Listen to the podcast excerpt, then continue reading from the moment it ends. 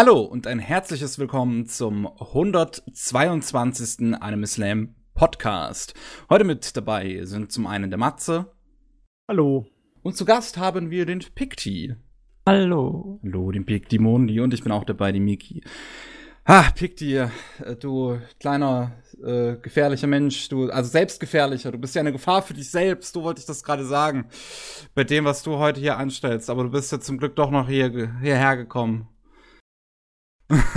es ist, schön, dich mal wieder, her, äh, dich mal wieder hier zu haben. Du bist schon lange nicht mehr dabei. Für den einen oder anderen da draußen, der den Pick Pick nicht kennt, das ist einer, der zum einen Profi darin ist, sich anscheinend in den Daumen äh, oder in einen Finger zu schneiden. so ist das jetzt auch noch nicht passiert. Und zum anderen ist er allerdings auch, ah, was heißt allerdings? Allerdings klingt, als wäre das was Negatives. Zum, äh, zum anderen ist er auch ein Anime-YouTuber und zwar einer der besten. Und einzigartigsten, könnte man uh, mal so sagen. ähm, der, der, wie, wie, wie, wie könnte man das in Internetsprache, könnte man, glaube ich, sagen, der, der so Galaxy Brain-mäßige Videos macht. Interpretation, Analyse, Kritik auf gehobenem Niveau. Ja. Das ist, das ist hier nicht die Bildzeitung, ne? Das absolute Gegenteil davon, ja.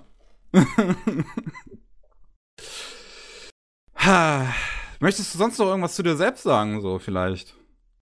Ah, ich weiß nicht. Ich glaube, die meisten Leute, die euch hören, sollten mich kennen. Und wenn nicht, kann man ja nach dem Gespräch gucken, ob man mich interessant findet oder nicht. Ja, genau. Dann geben wir euch die Links zu den alten Episoden, wo er dabei ist. Und äh, die Link, die Link, der Link zu ähm, Pigdys YouTube-Kanal, den findet ihr ebenfalls in der Beschreibung von diesem Podcast. Ja, äh, ich weiß gar nicht, wollen wir das jetzt nochmal so durchkramen, mit was äh, Pigdys Lieblingsanime ist? Das ist, glaube ich, ein bisschen nein, Quatsch, nein, nein. wenn wir das jetzt nochmal machen. Nee, nee, nee, nee. So. Das kann man irgendwann anders machen. Oder beziehungsweise das kann man nachgucken in den Archiven des Internets. Genau, also da kann, könnt ihr einfach die, die äh, äh, Episode dann euch anhören, wo Pigdy zum ersten Mal dabei ist. Es sei denn, irgendwas an deinem Lieblingsanime hat sich verändert, Pigdy. Pigdy hat sich deine gesamte Weltansicht und Anschauung verändert.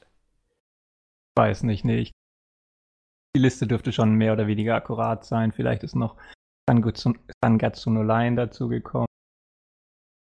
Jo, das ah, ja. Und das hatten wir damals auch, Showagen Rokugo Rakugo, habe ich gesehen. Yeah. Und der hat sich auch relativ hoch eingepennt. Dürfte jetzt auch niemanden so überraschen. nee, nicht wirklich. Wir wissen Bescheid. ja. ja. Dann kommen jetzt. wir mal nach so einem lockeren Einstieg ähm, leider zurück in die Realität. Und die ist nicht so schön. Wir wollen das jetzt ja eigentlich, ähm, also die meisten werden es wahrscheinlich mitbekommen haben. Wir wollen jetzt die tragischen News, die sich äh, am Donnerstagmorgen ereignet haben, eigentlich hier relativ schnell einfach durchgehen und dann, dann, ähm, ja, wir zurück zu unserem eigentlichen, unserem eigentlichen, unserer eigentlichen Unterhaltung zu kommen, sagen wir es mal so. Denn ja, am Donnerstagmorgen, so 8 Uhr, 9 Uhr unserer Zeit, das müsste irgendwann am späten Nachmittag in Japan gewesen sein, ähm, ist ein Brand bei Kyoto Animation entstanden durch einen äh, ja, Brandstifter, der da irgendwie vorher Benzin verteilt hat und dann halt ein großes Feuer gelegt hat. Dabei sind 33 Menschen ums Leben gekommen, viele sind verletzt. Ähm, und ja, das ist halt in, in, in Studio 1 von, äh, von Kyoto Animation. Da äh, arbeiten 70 Leute, das heißt, fast die Hälfte von denen ist jetzt verstorben. Äh, heute früh hat äh, der Präsident äh, von Kyoto Animation, Hatta, äh, auch noch bekannt gegeben, dass ähm, die ganzen Aufzeichnungen, die drin waren, also alle, alle Zeichnungen, alles Referenzmaterial und die ganzen Computer, alles ist futsch.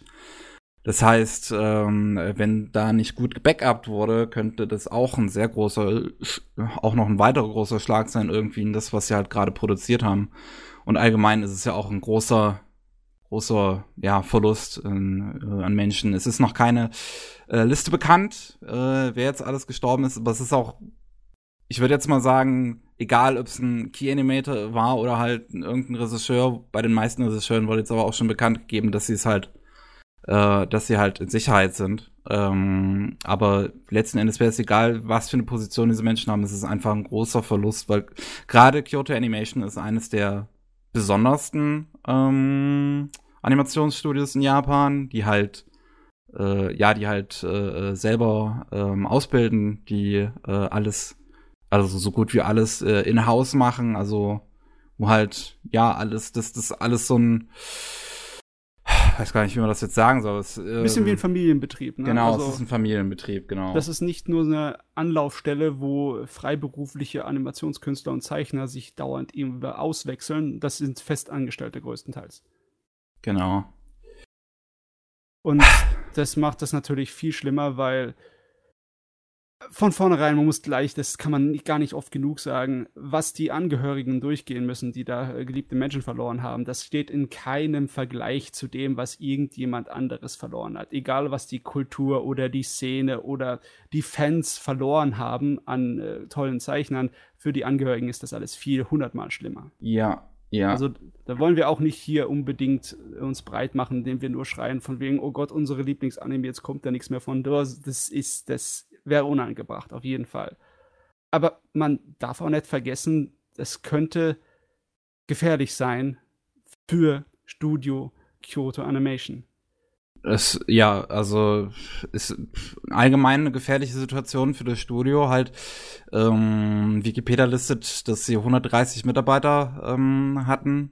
Ähm, insgesamt 33 davon sind halt jetzt verstorben. Wenn man bedenkt, dass es halt so ein Familienbetrieb ist, ist es auch ein derber Rückschlag. Ähm, ja, hoffentlich können sie sich davon erholen. Also ja. es ist nicht vollkommen ausgeschlossen, dass das den Untergang von Studio KyoAni be äh, bedeuten könnte. Vielleicht nicht unbedingt den Untergang, aber KyoAni wird nie wieder dasselbe sein, nie wieder das alte.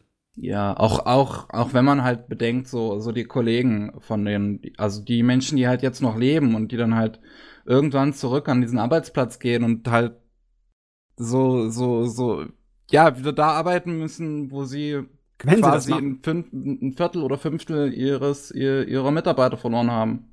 Ja, wenn sie das machen. Ich weiß nicht, ob das überhaupt, ob das nicht aufgegeben wird, der Ort, oder verkauft wird, aber woanders hin. Ja, das kann gut sein, aber halt trotzdem so, ne? Ich meine jetzt allgemein im, im, im, Studio, so, also ich meine allgemein betrachtet über das ganze Studio, dass sie halt zu ihrer Arbeit, zu ihrer Tätigkeit zurückkehren müssen, wo ja ein Viertel ihrer Kollegen bei gestorben ist.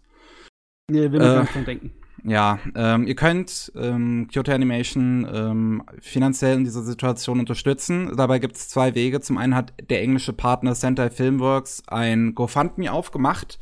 Ich guck mal gerade, bei wie viel Geld das aktuell ist. Das sieht man da nämlich. Und das war gestern auf jeden Fall, ja, wow. Also als ich gestern das letzte Mal geguckt habe, war es bei 500.000 Dollar. Jetzt ist es mittlerweile bei 1 Million und 400.000 Dollar, äh, die da bereits für Kyoto Animation gespendet wurden. Ähm, das ist auf jeden Fall eine krasse Sache. Äh, anderen Weg gibt's, das findet, werdet ihr auch beides in der Beschreibung des Podcasts finden. Also zum einen diesen GoFundMe, zum anderen ähm, könnt ihr auf der offiziellen äh, Website von Kyoto Animation äh, online äh, Bilder und Wallpaper kaufen, wovon 100% des Geldes ans Studio geht. Äh, das Ganze könnt ihr auch äh, ganz einfach mit internationalen Kreditkarten machen. Also wenn ihr halt hierzulande irgendwie eine Kreditkarte auch besitzt, dann ist das alles kein Problem. Dann könnt ihr da äh, online halt irgendwie Wallpaper und so kaufen. Das kostet jetzt auch nicht unbedingt viel. Da, ste da steckt auch ein automatisches System dahinter, so dass ihr keine Menschen des Studios da irgendwie Arbeit macht. Ähm, was halt da auch äh, ganz wichtig ist. Und äh, wie man, wie, wie ihr das machen könnt, weil immer ist die Webseite alles auf, auf Japanisch, aber ähm, da gibt's äh, einen Guide, den werde ich in die Beschreibung tun, äh, wie ihr da ähm, irgendwie, keine Ahnung, ein Wallpaper oder so von Free oder was weiß ich euch kaufen könnt und damit Kyoto Animation unterstützt. Ja, denn die Gelder, die fließen dann halt in die Pensionen von den Hinterbliebenen.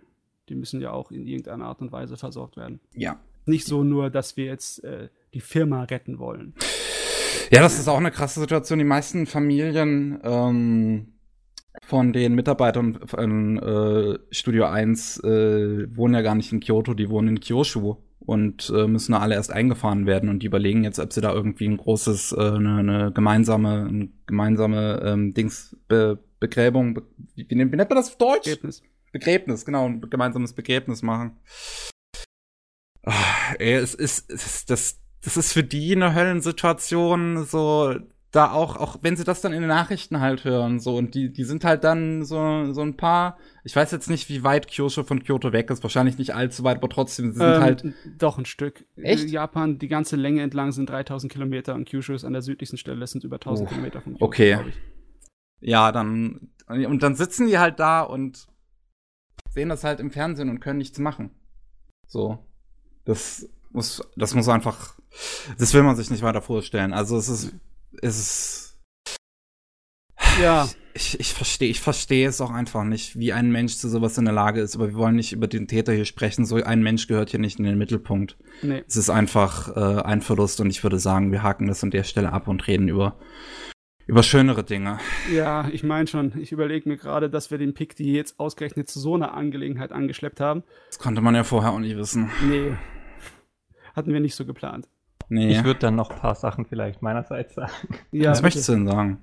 Ähm, einerseits, ich finde, natürlich ist es super schwer für alle, sowohl für Fans, Anime-Fans allgemein, aber auch von Kyoto Animation. Natürlich viel stärker auch für Kyoto, für alle Betroffenen, für das Studio. Und ich weiß nicht, ich finde die ganze Berichterstattung ist auch irgendwie schwierig, weil einerseits ist immer so ein schmaler Grad zwischen Empathie und narzisstischer Ich-Bezogenheit so. Ja, Und das ist, es ist schwierig und eigentlich sollte man es halt irgendwie auch jetzt zumindest, indem man noch nicht wirklich was weiß, einfach belassen. Ich weiß, es ist schwierig und es ist auch für viele Leute schwierig, weil man vielleicht auch diesen Schmerz teilen möchte und so und sein, seine Sicht oder wie auch immer sein Empfinden mit anderen.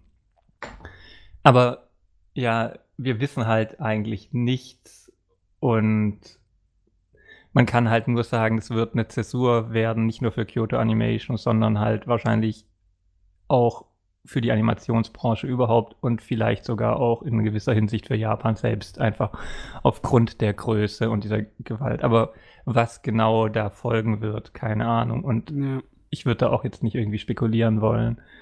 Das Einzige, Das was ist man einfach schwer und traurig, ja. Ja, was man vielleicht wirklich sagen könnte, ist, dass jeder, der im Kyoto Animation am Herzen liegt, jeder, der Fan von ihren Anime ist, denkt erstmal daran, bevor ihr irgendwo dann euer Beileid ausspricht oder sagt, wie sehr ihr jetzt das nicht verkraften könnt, dass da keine neuen Animes von eurer Lieblingsschöpfung kommt. Davor bitte zuerst an die Hinterbliebenen und Ja. die Angehörigen denken, bevor Bitte. ihr irgendwie dazu euer Beileid ausspricht und das bitte in Betracht behalten. Ja, bitte, bitte wirklich zuerst so ein bisschen das Gehirn einschalten. Ey, was ich, was ich gestern schon wieder gesehen habe. Ah, du. äh, Anime, ähm, Anime-Spiegel äh, und äh, unser werter Kollege hat auf Twitter da zum Beispiel einen Screenshot von, äh, wie heißt die Seite nochmal? Ähm, diese, diese Seite, wo alle Leute irgendwie blöde Fragen stellen. Miki, lass uns einfach nicht drüber reden. Gute- gute Ja, Frage. lass uns lieber dafür bleiben, Ach, dass wir gut. besser sein Ja, na gut.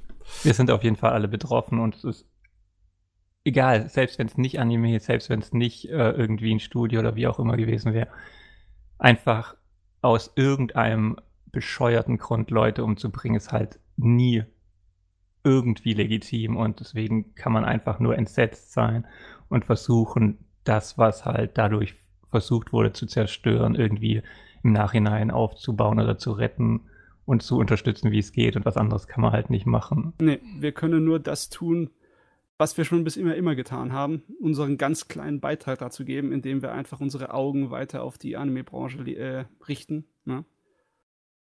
Was Ja. anderes können wir nicht machen. Gut, äh, dann, dann kommen wir mal von diesem, von diesem schweren Thema weg. Äh, an der Stelle. Ähm, und ja, versuchen jetzt einfach das so ein bisschen, bisschen zu vergessen. Oder was nicht, nicht zu vergessen, aber so ein bisschen jetzt einfach mal kurz beiseite zu schieben. Wir wollen jetzt eine gute Zeit haben, weil wir, wir sind halt auch in gewisser Weise natürlich ein Unterhaltungspodcast und wollen uns halt jetzt dem wieder weiter widmen. Und äh, ich würde sagen, Matze, was hast du sonst noch für Nachrichten in den letzten, äh, in letzter Zeit aufgegriffen? Da war eine ganze Menge, halb, also meiner Meinung nach sehr interessantere Sachen. Zum einen hier, Lupin bekommt seinen allerersten Computergrafik-Animationsfilm. Und der Trailer ist richtig gut. Ich hab, ich war sehr überrascht. Sie haben einen äh, völlig anderen Stil gewählt, als ich erwartet habe. Es sieht weitaus mehr nach Pixar-Animation aus. Aber deutlich, es ist kein Cell-Shading-Stil. Ja. Es äh, hat nicht unbedingt gleich als Anime erkennbare Charakterdesigns. Es ist so eine ziemlich gute Mischung aus westlichen Animationsfilmen, Techniken und äh, dem japanischen Einfluss. Und es passt auf Lupin wirklich wie die Faust aufs Auge, Genau. muss ich sagen. Es ist, ist also, also ganz ehrlich, dieser Trailer ist wirklich absolut erstaunlich. Das ist, ich finde ich. Also es ist vom gleichen äh, Regisseur und vom gleichen Studio, die auch gerade an dem ähm, Dragon Quest Animationsfilm arbeiten und äh, die auch den den Guaimon, den den Gu wie heißt der nochmal Guaimon? Doraemon. Genau, Ja. den Doraemon äh, CGI-Film gemacht haben. Und ich finde, die haben es einfach verstanden, wie sie CGI zu benutzen haben. So, die haben, die, die, die haben einen Stil gefunden, der halt nicht irgendwie versucht, einen gewissen Realismus zu imitieren oder versucht irgendwie äh, Anime, einen gewissen Anime-Look zu imitieren, wie es halt Polygon Pictures macht, sondern die machen einfach komplett ihr eigenes Ding. Mhm. Und das sieht halt super, das sieht einfach super charmant aus. Also ich bin echt gespannt. Ah ja, die Zeitalter wenden sich. Handgezeichnete wird langsam aber sicher wahrscheinlich immer mehr verschwinden und irgendwann ist es die Minderheit. Aber naja, also wenn das alles dann in Zukunft aussieht wie Lupin, äh, werde ich nicht so traurig sein. Was gibt's denn hier noch? Ähm, na, machen wir erstmal ein paar Kleinigkeiten, wie zum Beispiel, dass Golden Communion eine dritte Staffel bekommt. Das finde ich toll. Ich hatte eher gedacht, dass die Sorte von Geschichte nicht wirklich der große Reißer ist, aber dann wird Staffel um Staffel produziert. Das kann mir nur recht sein, kommt daher. ja. Ich finde es besonders toll, weil es halt auch die Geschichte der Ainu äh, in, in Vordergrund nimmt. Und äh, auch toll, weil es eigentlich eine Geschichte für Erwachsene ist, inhaltlich und tontechnisch. Ist halt ein Thriller, ein brutaler. Ich würde vermuten, also das Ganze wurde auf der Japan Expo angekündigt, diese dritte Staffel. Und ich würde Mhm. vermuten, dass die wahrscheinlich sogar hier in, im, im äh, außerhalb von Japan besser ankommt als in Japan selbst. Wer So. weiß, kann gut sein. Vielleicht, vielleicht macht das den, meiste, den meisten Profit sogar eher über Streaming, weil bei Crunchyroll war das ja zum einen, äh, ich glaube, immer einer der Top-Titel, wenn es lief. Ja, also zumindest bei uns in Deutschland war er gut beliebt, ne? Ja. Was haben wir noch hübsches Kleines? Äh, Black Lagoon bekommt einen kleinen Alternativ-Manga-Geschichte, eine Nebengeschichte über die Sawyer. Also das Mädel mit der Kettensäge und der Verletzung am Rachen, dass sie nicht sprechen kann, die eigentlich nur Leichen beseitigt. Und ähm, irgendwie ist das äh, zu erwarten gewesen, dass wenn irgendein Charakter eine extra Geschichte bekommt, dann ist es der, weil da kannst du so richtig die Leute anlocken mit groteskem Zeugs. Hm, ich glaube, soweit habe ich noch nicht gesehen. Ich kenne die noch nicht. Du kennst die nicht? Äh, ja, das ist Ah. äh, zum Schreien komisch. Stell dir so ein Goff-Mädel vor mit einer Kettensäge, die sagt, die dann herkommt und so, ich muss ihre Leichen beseitigen. äh, ja. In gewisser Weise sehr unterhaltsam. okay. Ähm, was haben wir noch Schönes? Ähm, Tenchi Muyo, die Original-OVA-Serie, bekommt jetzt einen fünften Teil. Und ich habe das Gefühl, dass sie absichtlich dieses Franchise einfach, einfach in, in den Boden rammen wollen. Einfach, weil. Alter Schwede, dieses Kiebeschul ist hässlich. ich verstehe das auch nicht, warum die da weitermachen. Ich meine, für mich war das schon vor Ewigkeiten abgeschlossen und die haben ja auch ewig Zeit zwischen äh, bestimmten Teilen sich gelassen, aber Eine Viertelstaffel kam ja erst irgendwie in den 2010ern irgendwann.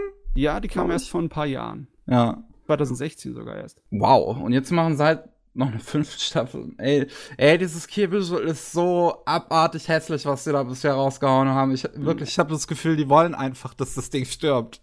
Äh, frag mich nicht, frag mich nicht. Irgendjemand hat Blut geleckt, mal sehen, ob da irgendwas draus wird. Ja, gut. Was hast du noch?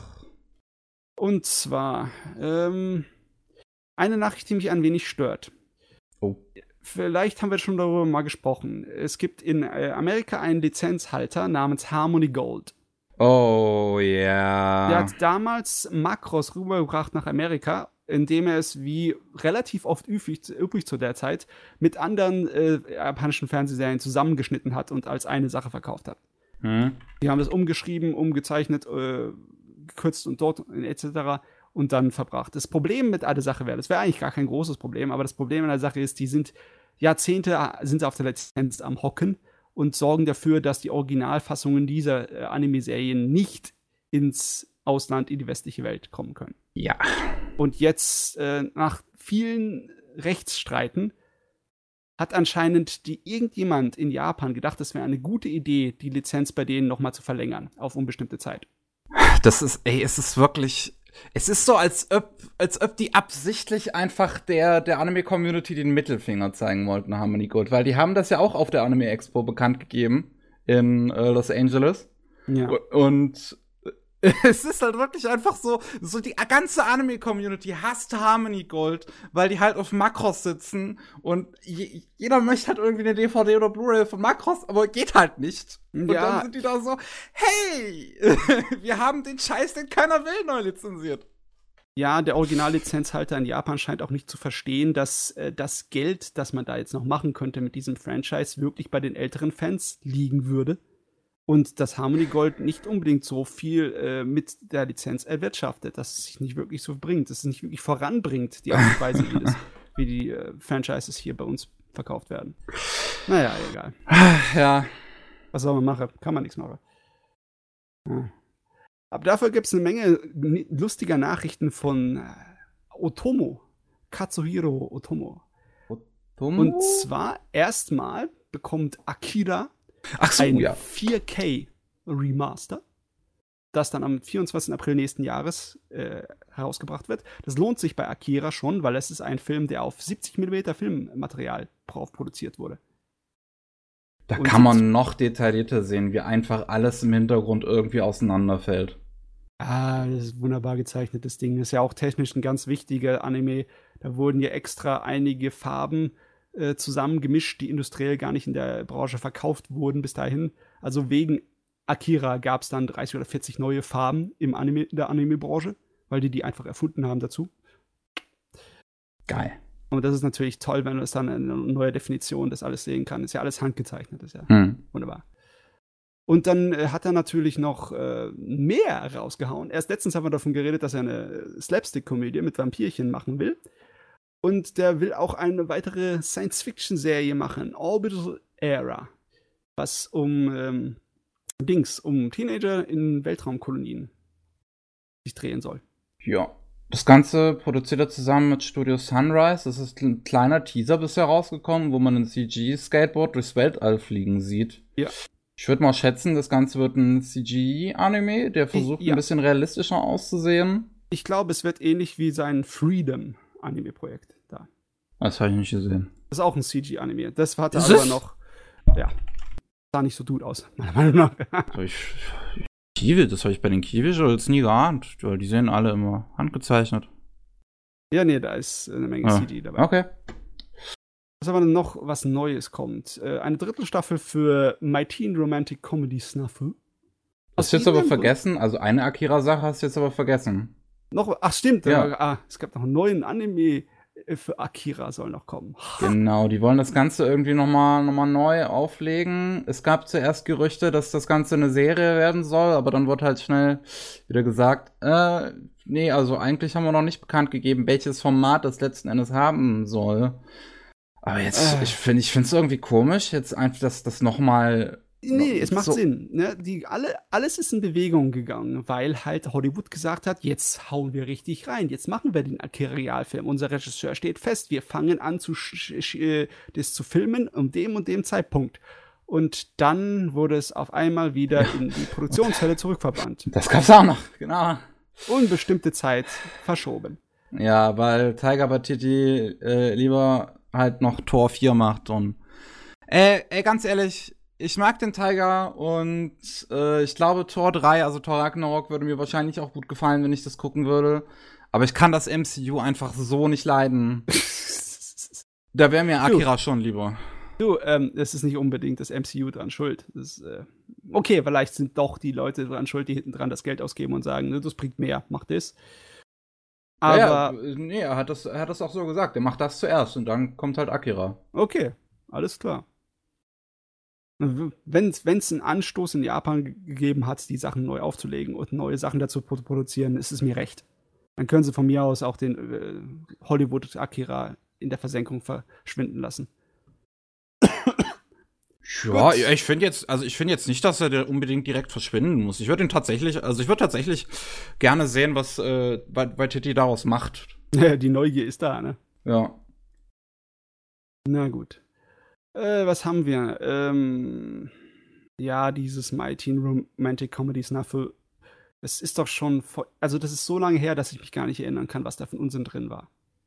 Aber die zweite Staffel kam, oh, nee, die kam sogar 2015, ist auch schon wieder länger her. Ja, passiert. Okay. Egal. Auf jeden Fall, mehr Anime ist immer gut. Okay, das sage ich so, das könnte aber auch ein gefährlicher Spruch sein. Mehr Anime von Trigger ist immer gut. Das ist zumindest kein gefährlicher Spruch. Ja, das ist zwar richtig gut. der, äh, der gute Yoshinari Yo, unser beliebter Regisseur von Little Witch Academia, der wird einen ganz neuen, originellen Anime produzieren namens Animal. Brand, Brand New, New Animal. Animal. ja. Und ey, das Key Visual, was sie dazu bisher rausgehauen haben, es sieht so geil aus. Es, ist, es hat so einen geilen Stil. Ich mag die Character Designs schon direkt von den zwei Hauptfiguren, die man da sieht auf dem mhm. Poster. Die, die Hintergründe, die, der Hintergrund ist geil. Es, ist, es erinnert sehr an Promare, in welche Richtung das geht. Ich bin mal ähm, gespannt, ob das Ganze eine Serie oder auch ein Film wird. Soll eine Serie sein. Eine, eine Serie? Mhm, für 2020 okay. angekündigt. Ey, auf jeden Fall. Bin ich echt gespannt. Das sieht, es sieht mega geil aus. Die Furry-Herzen im Sturm erobert. Er hat mich so ein kleines bisschen an so der Silhouette an den Hauptcharakter aus Boy and the Beast erinnert, weißt du? Ähm. An seinen großen, flauschigen. Nicht ganz, würde ich jetzt Nein, persönlich sagen. Ich würde mehr, mehr Richtung Beastars sagen. Okay, ja, okay, können wir auch sagen. Dann gab es etwas, was mich ein wenig überrascht hat. Yoshitaka Amano, der Illustrator für Bücher, der bei uns meistens eher bekannt dafür ist, dass er für viele Videospiele seine Konzeptdesign gegeben hat, wie zum Beispiel für die ersten sechs Final Fantasy Teile. Die ersten elf sogar. Also äh, für die ersten sechs war er direkt für das Konzept der, des, der Charaktere verantwortlich und danach okay. war er eigentlich äh, nur sozusagen die führende Hand beim Design, aber so gut. Ist ja nichts wirklich von dem dann in den Spielen groß übrig geblieben, ne? Ja, alles äh, in anderen Stil gemacht wurden dann in den Spielen. Ah ja, ich sehe. Dein Stil habe ich eigentlich im Anime nur bei Angel's Egg gesehen. Ja. Das ist auch das, woran ich direkt denken musste, jetzt bei, seinem, bei seiner neuen Ankündigung. Ja. Die, äh, die, warte, soll man, wie soll man das aussprechen? GB8. GB8. GB8. So wird es ausgesprochen, im Trailer ja. zumindest. Picti, äh, habe ich da das richtig im Kopf? Hat, hat Amano irgendetwas Optisches noch gemacht, außer ähm, Angel's Egg? Weißt du das noch? Hm, ich weiß nicht. Ich glaube, der hatte auch noch irgendwo seine Finger drin. Auf Wikipedia wird noch äh, Kashan gelistet. Okay. Der neue. Äh, nee, das alte. Wüsste ich jetzt allerdings nicht. Äh, ja. Ich würde aber nicht direkt gesagt, welche Einträge. Ich gucke gerade mal, ob das englische Wikipedia ein bisschen genauer ist. Leider Gottes muss ich das Feuer jetzt ein kleines bisschen löschen, weil der Trailer zu dieser GB8-Serie, der sah nicht gut aus. Wirklich oh, den Trailer selbst habe ich noch gar nicht gesehen, nur die Character Designs. Und die fand ich, ja. haben mich eigentlich sehr an Angels Egg erinnert. Die Character Designs sind toll. Das Design sowieso ist toll. Die Art und Weise, wie das präsentiert wurde, zumindest in dem Trailer, war sehr. Also, ja, okay, nicht unbedingt sehr, aber es war stümperhaft. Es sah nicht gut aus. Aber vielleicht ändert sich das ja auch noch. Muss ja nicht unbedingt hier schon alles fertig sein. Trailer sind sowieso nicht unbedingt aussagend. Gerade bei. Oh mein Gott, was ist das denn für ein hässliches CGI?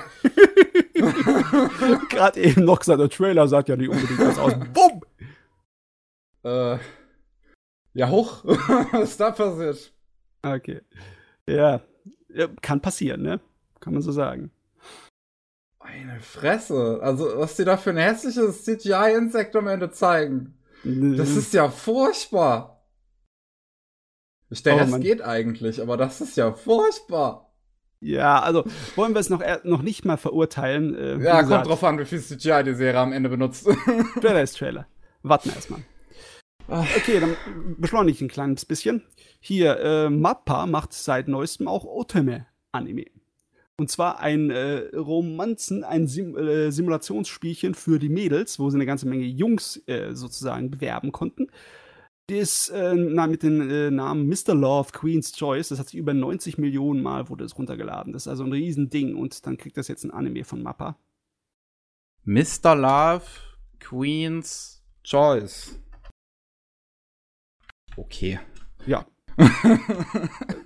ist nicht mein Fall, aber Charakterdesign sieht super gut aus. Ähm, Serial Experiments Lane versucht etwas, das sich auf den ersten Blick super toll anhört.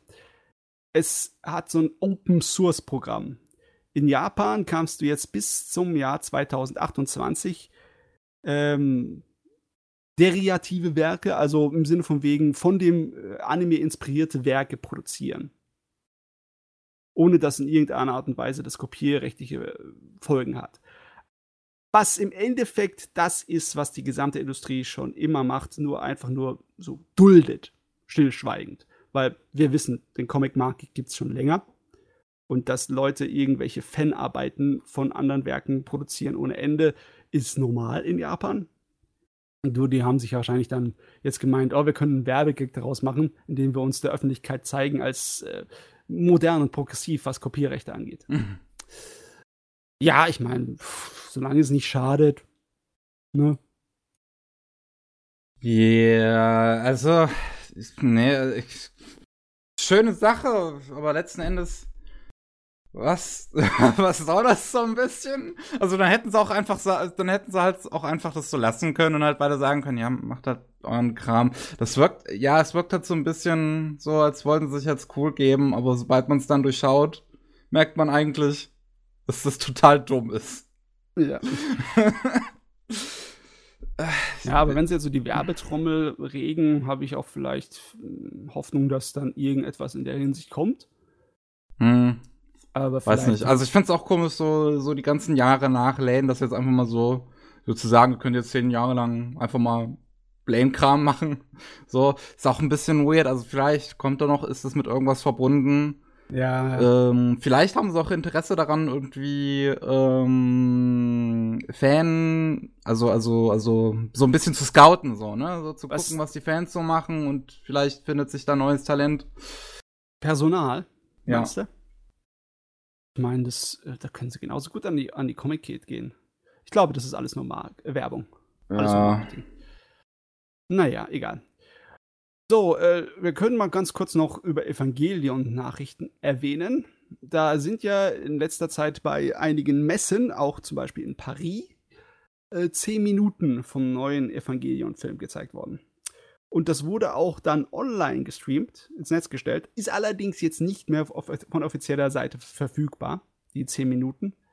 Dafür haben wir einen, einen Termin. Juni nächsten Jahres ist der Film da. Unglaublich, das, dass es noch passiert zu meinen Lebzeiten. mein Herz hat auch gerade ein paar Steine verloren.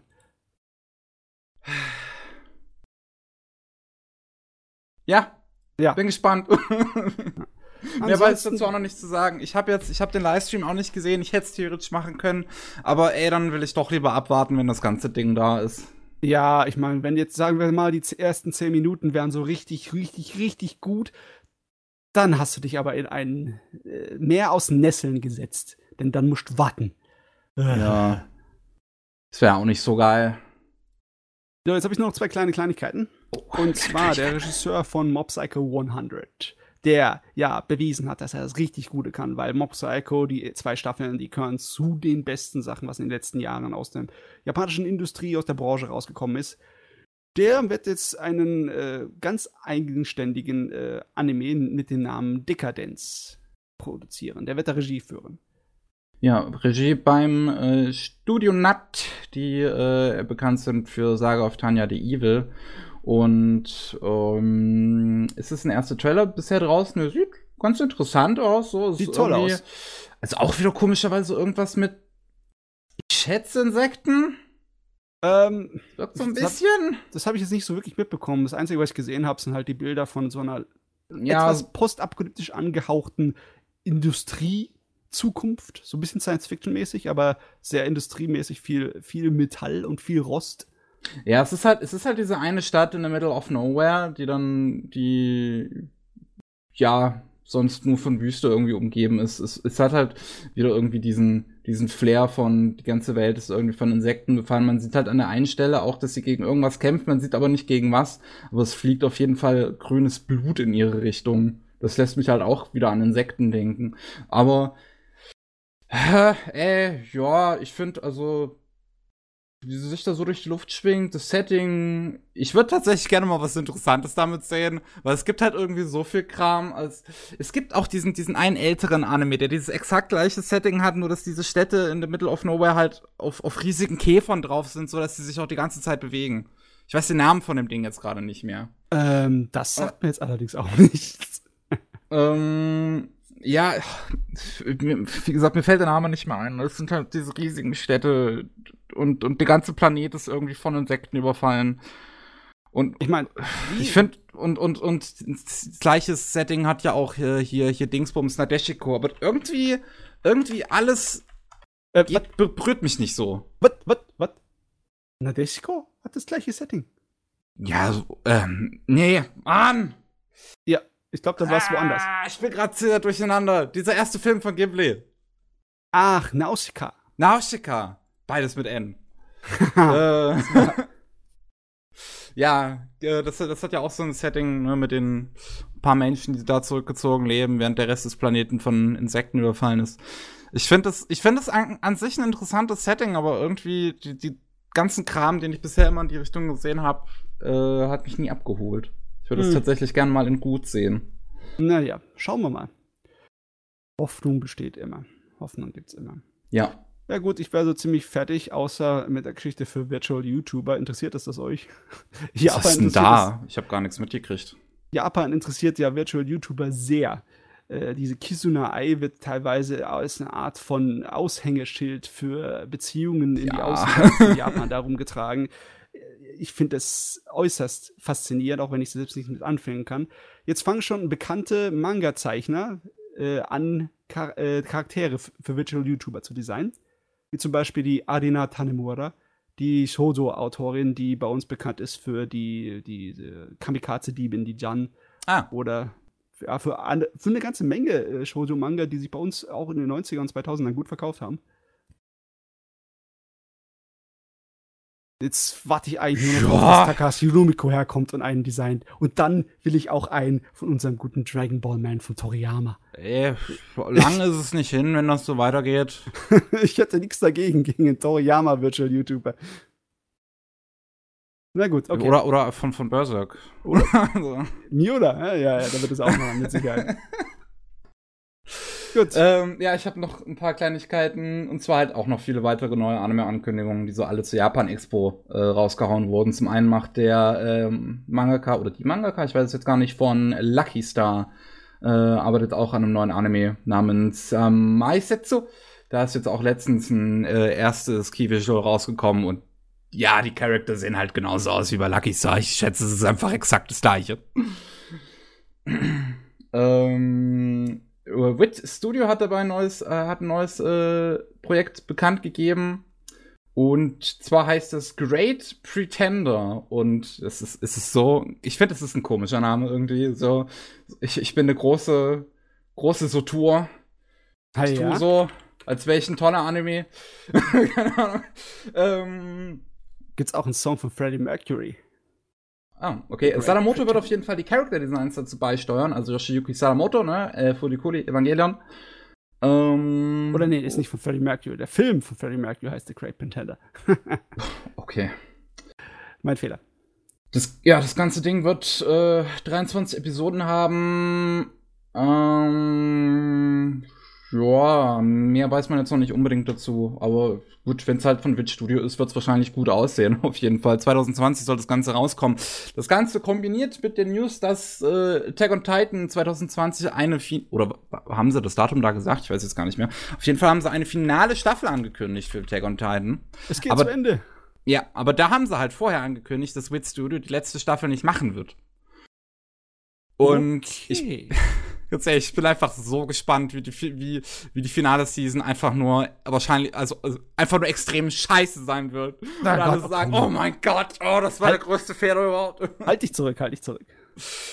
Ey, ey, ganz, das, das Beste wäre, also sie haben noch nicht ange äh, bekannt gegeben, wer jetzt diese letzte Season machen soll. Ich würde sowas von lachen, der Studio Dean.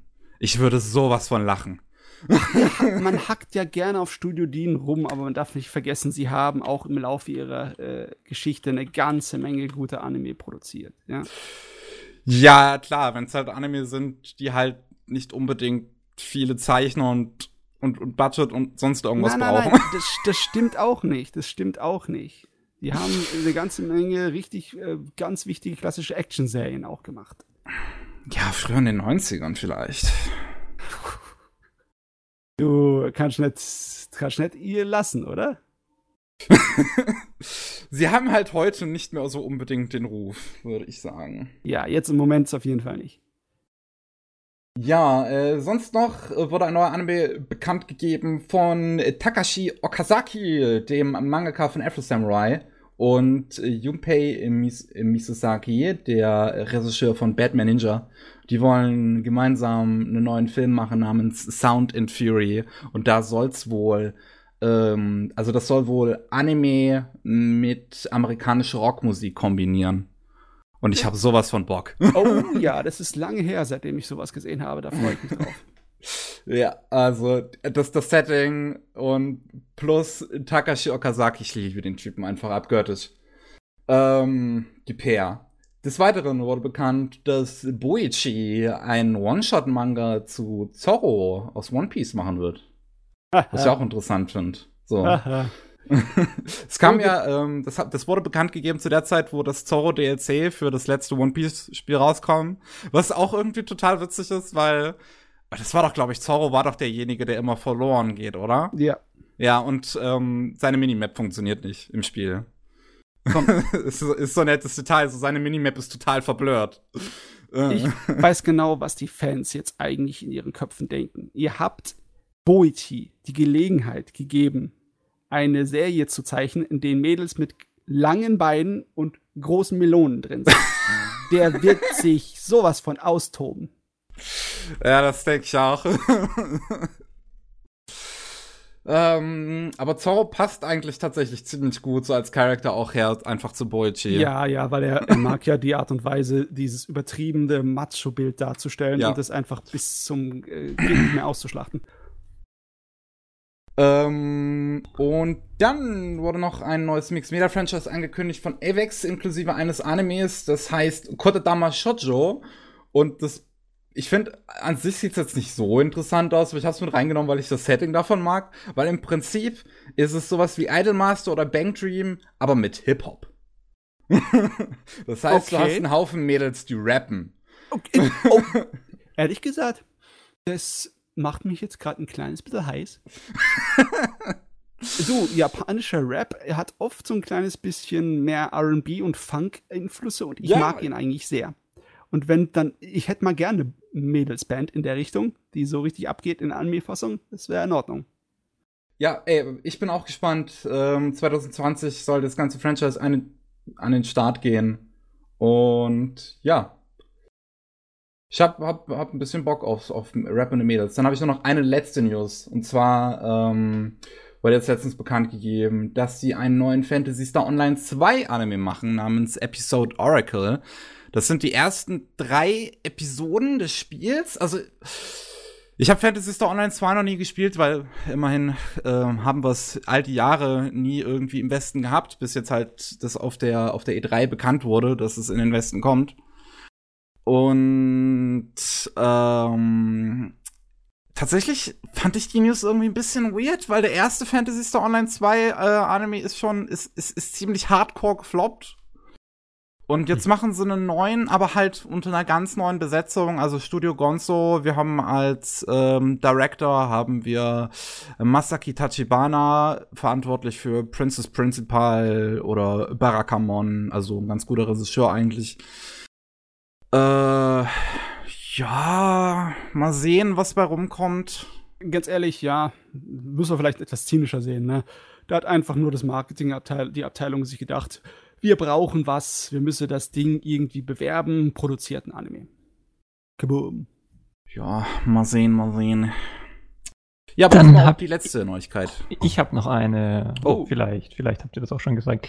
Äh, für die Konichi ist das äh, Couch-Programm äh, bekannt gegeben worden. Also das, was man sich dann auch im Stream online angucken kann oder eben Oh, okay. auf okay. der Konichi und sieht gar nicht so schlecht aus. Sind echt paar gute Perlen dabei.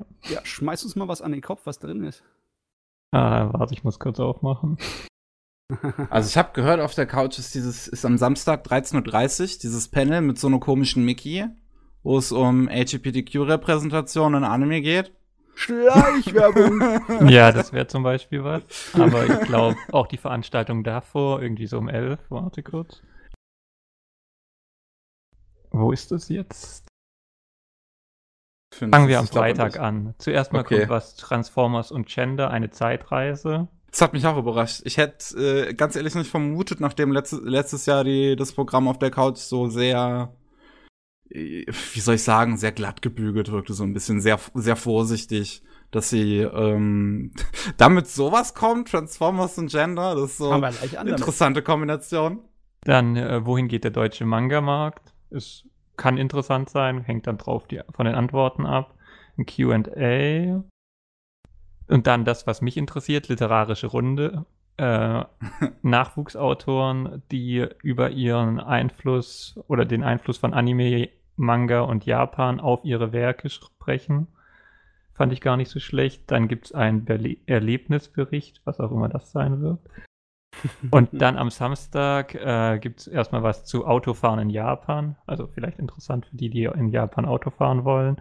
Und dann um 11.45 Uhr gibt es diesen Fanprojekt Förderpreis Pochi. Ach, das ist direkt vor mir, okay. ja, also das Das ist, glaube ich, auch. Das ist auf jeden Fall der Blog, den ich mir angucken will. Ah, ich habe da unser Animate-Programm äh, eingereicht. Vielleicht kriegen wir ein bisschen Förderung. Ja, und dann gibt es danach noch äh, direkt nach dir das Interview von dir, Cutter und Super Eye Patchwolf. Genau, wir Was werden vielleicht- 14.45 Uhr mit Super iPad Wolf reden. Auf Englisch wird das Ganze stattfinden, natürlich. Genau, und dann auch interessant, Anime zu Videospielen, nur Geldmacherei, Fragezeichen. Und dann äh, nachher noch Jobs in Manga, Anime und Games. Also eigentlich schon ein volles Programm. Und dann gibt es auch noch was zu Cosplay und alle möglichen. Meine Jüte, das wird dann alles direkt live übertragen, hä?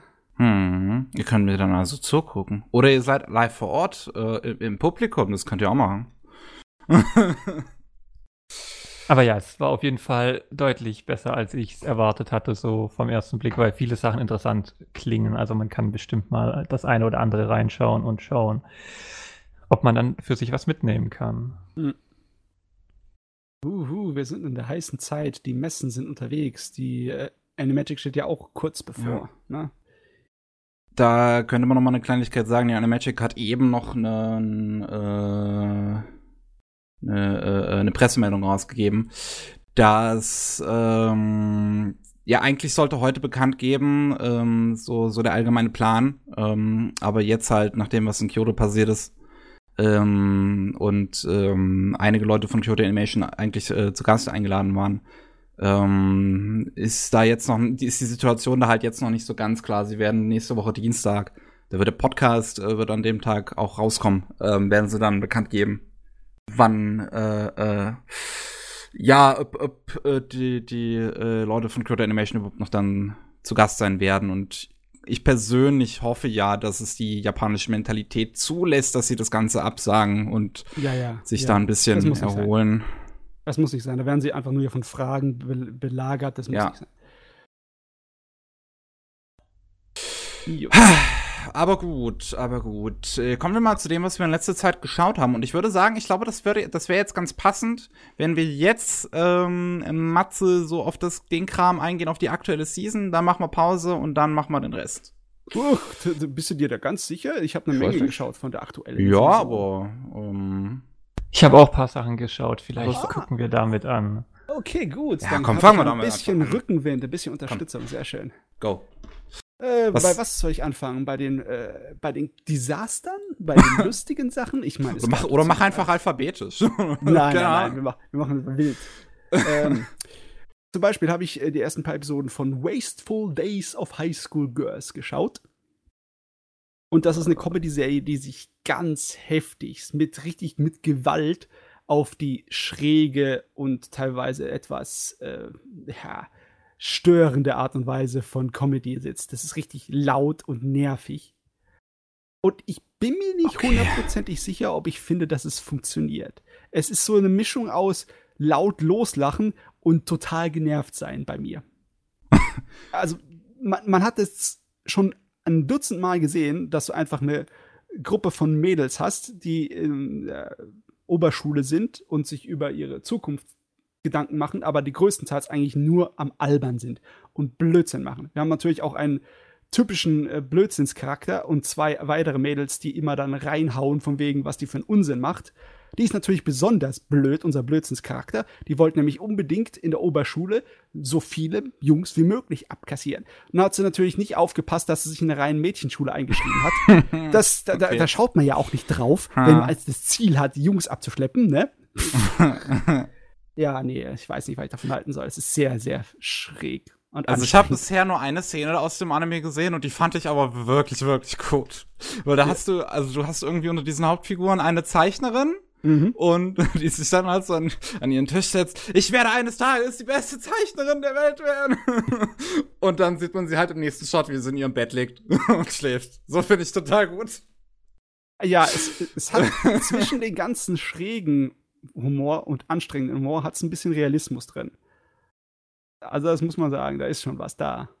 Aber größtenteils ist es schräg. Ich frage mich, ob es noch einpendelt, aber am Anfang ist es wirklich nicht einfach zu gucken. Okay. Hm. Bleiben, bleiben wir bei dem schrägen Zeugs erstmal. Da gibt's dieses Are You Lost oder Are We Shipwrecked, wie man es auch übersetzen möchte, über so ein paar Mädels, die auf einer unbewohnten Insel landen, nachdem ihre, ich glaube, war es ein Flugzeug? Auf jeden Fall. Oh wow, es ist kein Junge dabei. Kein einziger Junge, natürlich nicht. Das ist ja krass. ja, die, die, Serie ist nicht ernsthaft. Die Serie ist einfach nur ähm, leichter dämlicher Fanservice und ein paar schräge Mädels, die versuchen da zu überleben. Und eine von denen ist ein absoluter Survival-Experte, weil ihr Vater so ein Wahnsinniger ist, der sie seit jüngsten Jahren besonders ausbildet darin, in der Wildnis zu überleben. Und größtenteils holt sie die, die Gags daher, was die Mädels tun müssen, um da zu überleben und wie eiskalt unsere Survival-Expertin da ist. Weißt du, so, ah, da ist eine Zikade, pack, beiß, crunch, crunch, ne? Und die ganzen Mädels außenrum fallen erstmal halb in Oma. Mhm. Ja, aber ähm, da ist nicht viel mehr da. Ist auch nur eine kurz äh, Episodenangelegenheit. Oh, das ist ähm, von dem Studio Esela und dem Regisseur Nobuyoshi Nagayama. Die haben ähm, Happy Sugar Life gemacht, mhm. worüber ich letztes Jahr mal äh, gesprochen habe. Ähm, dieser komische äh, Wannabe-Horror-Anime, der aber stilistisch eigentlich ziemlich gut war. Mhm. Ähm, also ich weiß nicht, was ich von der Serie sagen sollte. Sie ist sehr oberflächliche Unterhaltung. Du lernst nicht unbedingt irgendetwas von Survival. Es ist nicht so, als ob sie das mit so einer Art von äh, erklärungsmäßigen oder dokumentationsmäßigen ja. Dingen aufgezogen haben. Und es ist eigentlich nur Gags und Fanservice. Ja, sieht Man, auch vom Trailer nicht wirklich so aus, als wäre das die Richtung, in die sie gehen wollen. Ist, ist in keinster Weise irgendwie störend, aber ist halt auch nichts Besonderes. Auch interessant, dass der Trailer mit ein bisschen Queerbaiting anfängt, mit zwei Mädels, die sich küssen. Das ist, wird Homosexualität heute schon so vermarktet, ha? Äh, was heißt heute? Na gut, gut, bei Mädels, bei Mädels ist das ja kein Problem, ne? Äh. Gut, was habe ich noch gesehen? Oh Gott, ja. Der große Brocken. Finnland-Saga. Haben sie gleich die ersten drei Episoden auf einmal rausgeschmissen. Ich habe aber noch nicht alle drei gesehen. Ich habe tatsächlich alle drei gesehen. Endet auf so mehr oder weniger spannenden Cliffhanger. Aber ja, eigentlich ganz so, die ersten drei Folgen machen Lust auf jeden Fall auf mehr. Und das Setting ist auch mal was anderes. Oh, ich bin ein ganz großer Fan von den Manga. Und ich habe ich war positiv überrascht, dass sie den Anfang so ausschmücken. Da ist eine Menge Zeugs drin, das im Manga nicht da war. Die haben einfach mit dazu gedichtet und es ein bisschen so glatter zu machen am Anfang. Okay, und Du fandest positiv, also ja, ich fand es positiv. Zum Beispiel die ganz erste Szene mit der Schlacht, in der der äh, Vater vom Hauptcharakter drin verwickelt wurde. Das war zum Beispiel im Originalmanga überhaupt nicht so. Das war Aha. sowohl Ausbesserung als auch Fanservice, weil dann halt einer der wichtigen Charaktere von später, der Torkel, dieser große mit dieser äh, Besenfrisur, da drin vorkam. Der ist nachher ein sehr unterhaltsamer Charakter in der Geschichte.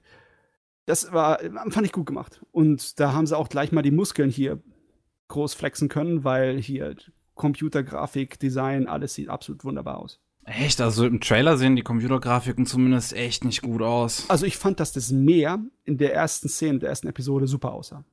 Okay. Also ja, ich finde auch, das kann man auf jeden Fall bisher sehr gut schauen. Das ist mit eins meiner Highlights dieser Season.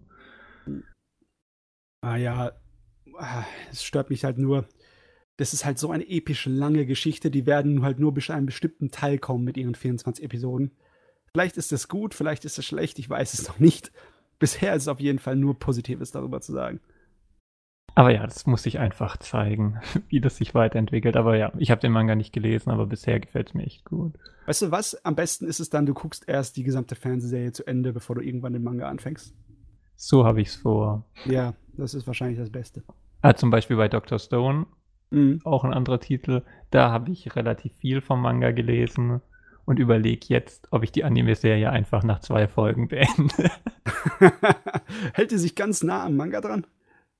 ah, doch, die ist schon relativ nah, aber so für mich fallen dann so Fehler mehr auf oder so Sachen. Aber vielleicht auch, weil ich einfach Anime bewusster konsumiere als ähm, Manga. Aber ich hatte mich dann Sachen gefragt, die ich mich im Manga nicht gefragt habe. Zum Beispiel, warum werden manche Vögel versteinert und manche nicht? Und warum werden äh, vierbeinige Tiere versteinert und die Menschen, äh, nicht vierbeinige Tiere nicht versteinert, aber die Menschen und so? Oder warum läuft er mit diesem E gleich mc Quadrat rum? Ich weiß nicht, ob ihr den Protagonisten gesehen habt, der hat dann Mhm. auch sein, obwohl er zu dem Zeitpunkt der einzige Mensch ist, der schon aus dieser Versteinerung aufwacht. Also ist auf jeden Fall die Prämisse und so ist super interessant, deswegen habe ich auch den Manga gelesen, aber Also okay, das E, e gleich mc Quadrat kann man vielleicht nachvollziehen. Das hat er sich bestimmt mit dem Faden ein bisschen selber reingemacht. ja, aber warum? ja, weil, Weil es halt er- sein, weil er halt der, der, der Science Fiction, weil er halt der Wissenschaftsfan ist und das ist sein, sein, sein Coolheitslogo auf seinem Shirt halt. Ja, aber das finde ich so, das sind so Elemente, die ziehen mich dann ein bisschen raus, weil ich sehe, okay, das ist deshalb da, weil der Autor vermitteln will, dass die Figur cool ist. Und ja. innerhalb der Geschichte nicht so ganz logisch.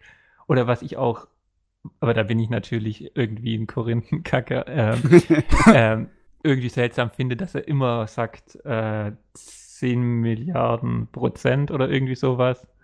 Aber wenn er so ein wissenschaftlich genauer Mensch ist, müsste er doch wissen, dass Prozent 100 sind, Promille Ja. 1000 und wie auch immer. Und das sind dann so Sachen, klar, ich sehe da schon den Witz, aber irgendwie ist für mich an der Stelle halt die Figur dann nicht mehr so stimmig. Und ich finde es erstaunlich, dass mir das im Anime auffällt, aber ich im Manga die Sachen einfach so überlesen habe. Okay.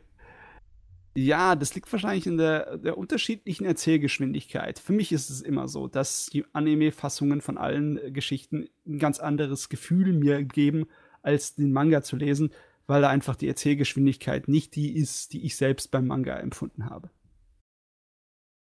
Ja. Für mich ein Riesenunterschied.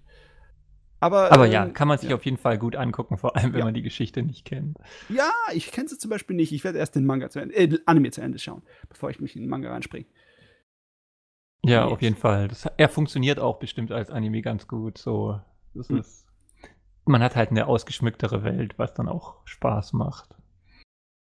Wenn wir gerade schon bei den etwas ernsteren Animes dieser Saison sind, da wurde ich positiv überrascht von Copcraft. Habt ihr da schon mal von gehört? Copcraft. Gehört, äh, ich weiß ja, nur, gesehen dass es, ja, ich weiß nur, dass es vom äh, selben Fuzzi wie Last Exile ist. Mhm, der Rangi Murata ist der Designer von den Ah ja, genau. War ja äh, ein- ah, aber Autor das ist derselbe wie Full Metal Panic, okay. Mhm. Das ist eine Light Novel Serie, eine beliebte und bekannte.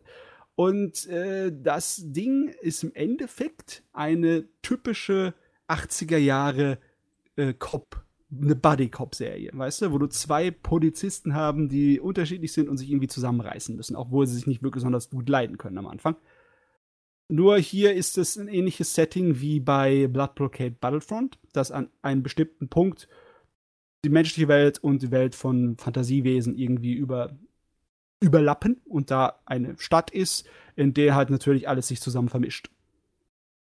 Und dann haben wir halt einen abgebrühten Kopf und äh, ein äh, Elfenmädel von der anderen Seite, so ein, ein, magischer Ritter mit einer ganzen Menge Naivität und äh, ziemlich festen Moralvorstellungen und die batschen dann aneinander. Ja, die Figuren sahen ganz interessant aus, so im Design, aber hat es dich irgendwie erfüllt oder war das Werk an sich gut, weil irgendwie fand ich diese Zusammenstellung im Trailer sah ein bisschen so aus, dass ich gedacht habe, ja, es kann jetzt entweder so sehr typisch werden oder vielleicht ist was ganz anderes. Nee, du, es, ist, es sind typische Zutaten, aber die äh, handwerkliche Art und Weise, wie die Serie gemacht ist, ist super. Regie ist toll, Animation ist toll, alles daran ist toll. Gleicher Regisseur übrigens wie Berserk 2016. Ich, unglaublich. Wenn du dem Mann einfach weg vor dem Computergrafiken ziehst, dann macht er gute Arbeit. Das, das ist, ist klasse. Äh, ja, aber es äh, ist auch schön, wenn dann äh, positive Beispiele dann wiederkommen können. Hm. Ja, es war halt, ja, es war halt bei Berserk 2016 einfach das Problem, dass äh, Regisseur und das, der Rest des Teams sich einfach nicht auf ein Ziel einigen konnten, bis sie halt irgendwann keine Zeit mehr hatten.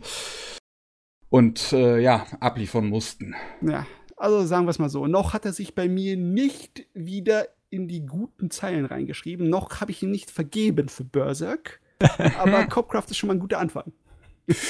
Sieht interessant aus. Also die Originalzeichnungen sind um einiges interessanter als, als die Character Designs im Anime, aber wenn äh, der Rest des Settings noch stimmt, dann gucke ich mir das gerne mal an. Ja, kannst du ja reinziehen, ist fein. Äh, ja, dann würde ich sagen, machen wir an der Stelle mal eine kleine Pause. Ähm, wir müssen den Pick leider verabschieden. Ich habe es ja vorhin ähm, witzen, witzenderweise, oder, oder, wie sagt man, wenn ich, wenn ich, wenn ich, wenn ich einen Witz mache, wie, wie gibt's dafür ein Adjektiv auf Deutsch? Versuch keine Adjektive. Du hast einfach nur gescherzt darüber, ja. dass der Pick nicht so ganz, äh, ja, etwas tollpatschig heute war. Aber es ist, äh, äh, ja, wir müssen ihn leider verabschieden. Er muss weg. Äh, Und sich ein bisschen ausruhen. Ja, die Gesundheit. Vollkommen verdient. Gesundheitliche Verfassung ist nicht die allerbeste. Es tut mir leid, aber ihr werdet das sehr gut alleine meistern. Oh, wir kriegen das schon hin, aber oh, ja. oh, das musst du nachholen, Pickney. Das musst du uns versprechen, dass du wiederkommst. dann mache ich die zweite Hälfte bei einem anderen Podcast. okay, dann aber sehr gerne. Ja. Das müssen wir dann auch so zusammenschneiden. Ja, Wenn wir es beim nächsten Mal aufnehmen, dann kommt Pick in der zweiten Hälfte dazu. ja, ähm, auf jeden Fall, ähm, danke, dass du dabei warst, Pick Und äh, wir hören uns sicherlich irgendwann mal. Und wir machen jetzt hier an der Stelle eine kleine Pause und äh, es geht gleich weiter. Tschüss. Tschüss. Viel Spaß beim zweiten Teil. Äh, hallo und willkommen zurück beim 122. Anime Slam Podcast der Pick, die, der ruht sich jetzt aus. Wir sind jetzt nur noch zu zweit hier damals. Und du hast noch was äh, aus der aktuellen Saison gesehen. Was oh, ich habe noch, eine, ich hab noch eine ganze Handvoll von der aktuellen Saison. Eine kurze äh, Sekunde in Gedanken an Picti, der in dem Krieg gegen seine Küchenutensilien ehrenvoll verletzt wurde. jetzt sich erstmal seine ja. Verwundungen auskurieren muss. Äh, ich habe noch einen äh, etwas ernsteren Anime oder der sich vielleicht etwas ernst nimmt, weil ich war nicht so okay. begeistert von ihm. To the Abandoned Sacred Beasts. Äh, das äh, von Mappa, glaube ich, die Season. Ich bin gerade nicht sicher. Yes. Und zwar, das ist ein dunkler Fantasy äh, Kriegs-Anime. Es ist eine Fantasy-Welt in ja, so ein kleines bisschen so Bürgerkriegsniveau von der Technologie. Also amerikanischer Bürgerkriegsniveau. Mhm. Ja. Oder Erster Weltkrieg maximal. Und äh, da ist eine Seite im Krieg ist eigentlich äh, hoffnungslos unterlegen, aber sie haben ein Experiment, das äh, eine Ex so eine so Sondertruppe zu Monstern werden lassen kann. Also Leute, die sich halt große Monster verlassen. Alles Mögliche ist dabei. Das, Von, ja, das ist wie Pokémon von Sirenen und von großen Minotauren oder äh, riesigen King Kong-mäßigen Affen oder Drachen, alles ist dabei. Und die kämpfen dann für die und die gewinnen im Endeffekt den Krieg. Aber äh, je länger die kämpfen und ihre Fähigkeiten benutzen, desto eher verlieren sie ihre Menschlichkeit und eigentlich nur das wilde Tier in ihnen übernimmt. Und äh, ja, es passiert auch, dass einige von denen dann durchdrehen, andere Leute angreifen oder sich selber umbringen. Und die hauptverantwortliche Wissenschaftlerin dafür, die äh, findet heraus, äh, also beziehungsweise ist der Meinung, sie schafft es nicht, den Prozess umzukehren irgendwann, auch wenn der Krieg vorbei ist, werden alle von ihnen durchdrehen und zu Monstern werden. Und einfach auf alle unter, äh, Unschuldigen losgehen, die in der Umgebung sind. Ähm, sie hat eigentlich vor, alle ihre Leute dann zu töten, ohne es ihnen zu sagen. Aber das geht schief, da gibt was dazwischen. Und die, du, es bleibt übrig der Captain von der ganzen Gruppe, der dann ein paar Jahre später seine alten Kollegen jagt. Sobald sie zu Monstern werden und Unschuldige angreifen, hält er sie auf und tötet sie. Das ist die Hauptgeschichte jetzt. Da sind wir. Also, und ist diese Chefin, diese Dame in diesem Mate?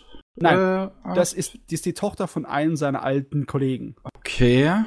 Der äh, jagt den zuerst, weil er ihren Vater, weil, sie, weil er ihren Vater getötet hat, nachdem er ja sein menschliches Bewusstsein verloren hatte.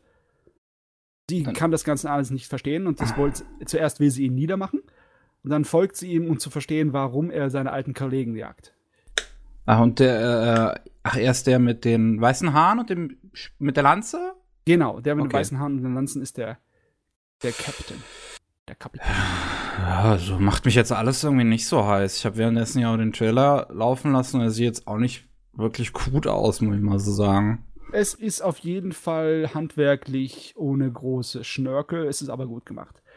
Es ist inhaltlich irgendwie etwas vorhersehbar, meiner Meinung nach. Du hast halt die typische mhm. Ding von wegen äh, Monster der Woche. Und es hat den fast schon aufdringlichen, dramatischen Charakter.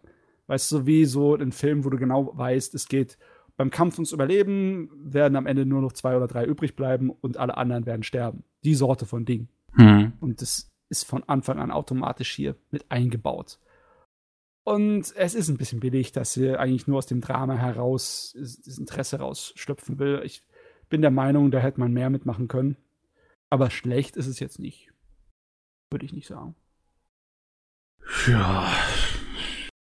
Also, löst bei mir jetzt nicht unbedingt viele Emotionen aus, das zu hören. du, es ist um einiges besser als andere Sachen, die in dieser Saison laufen. Wir kommen nämlich jetzt in die Parallel-Fantasy-Welt, in die Isekai-Ecke. Uh, es werden ja immer mehr Isekai jede Saison. Leider immer noch, ja.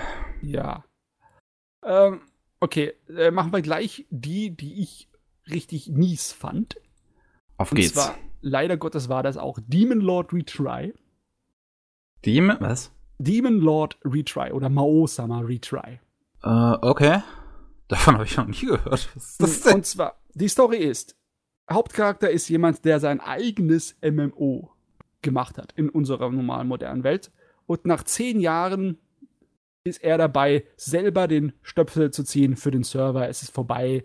Und jetzt kann er sich ja auf dem Geld, das er gemacht hat, irgendwie zur Ruhe setzen oder ein normales Leben führen. Und dann, bupp, auf einmal äh, wacht er in der Fantasy-Welt auf. Es ist aber nicht die Fantasy-Welt aus seinem MMO. Es ist eine vollkommen ihm unbekannte Fantasy-Welt. Er steckt allerdings in dem Charakter aus seinem MMO, den er als Mod und Administrator immer benutzt hat.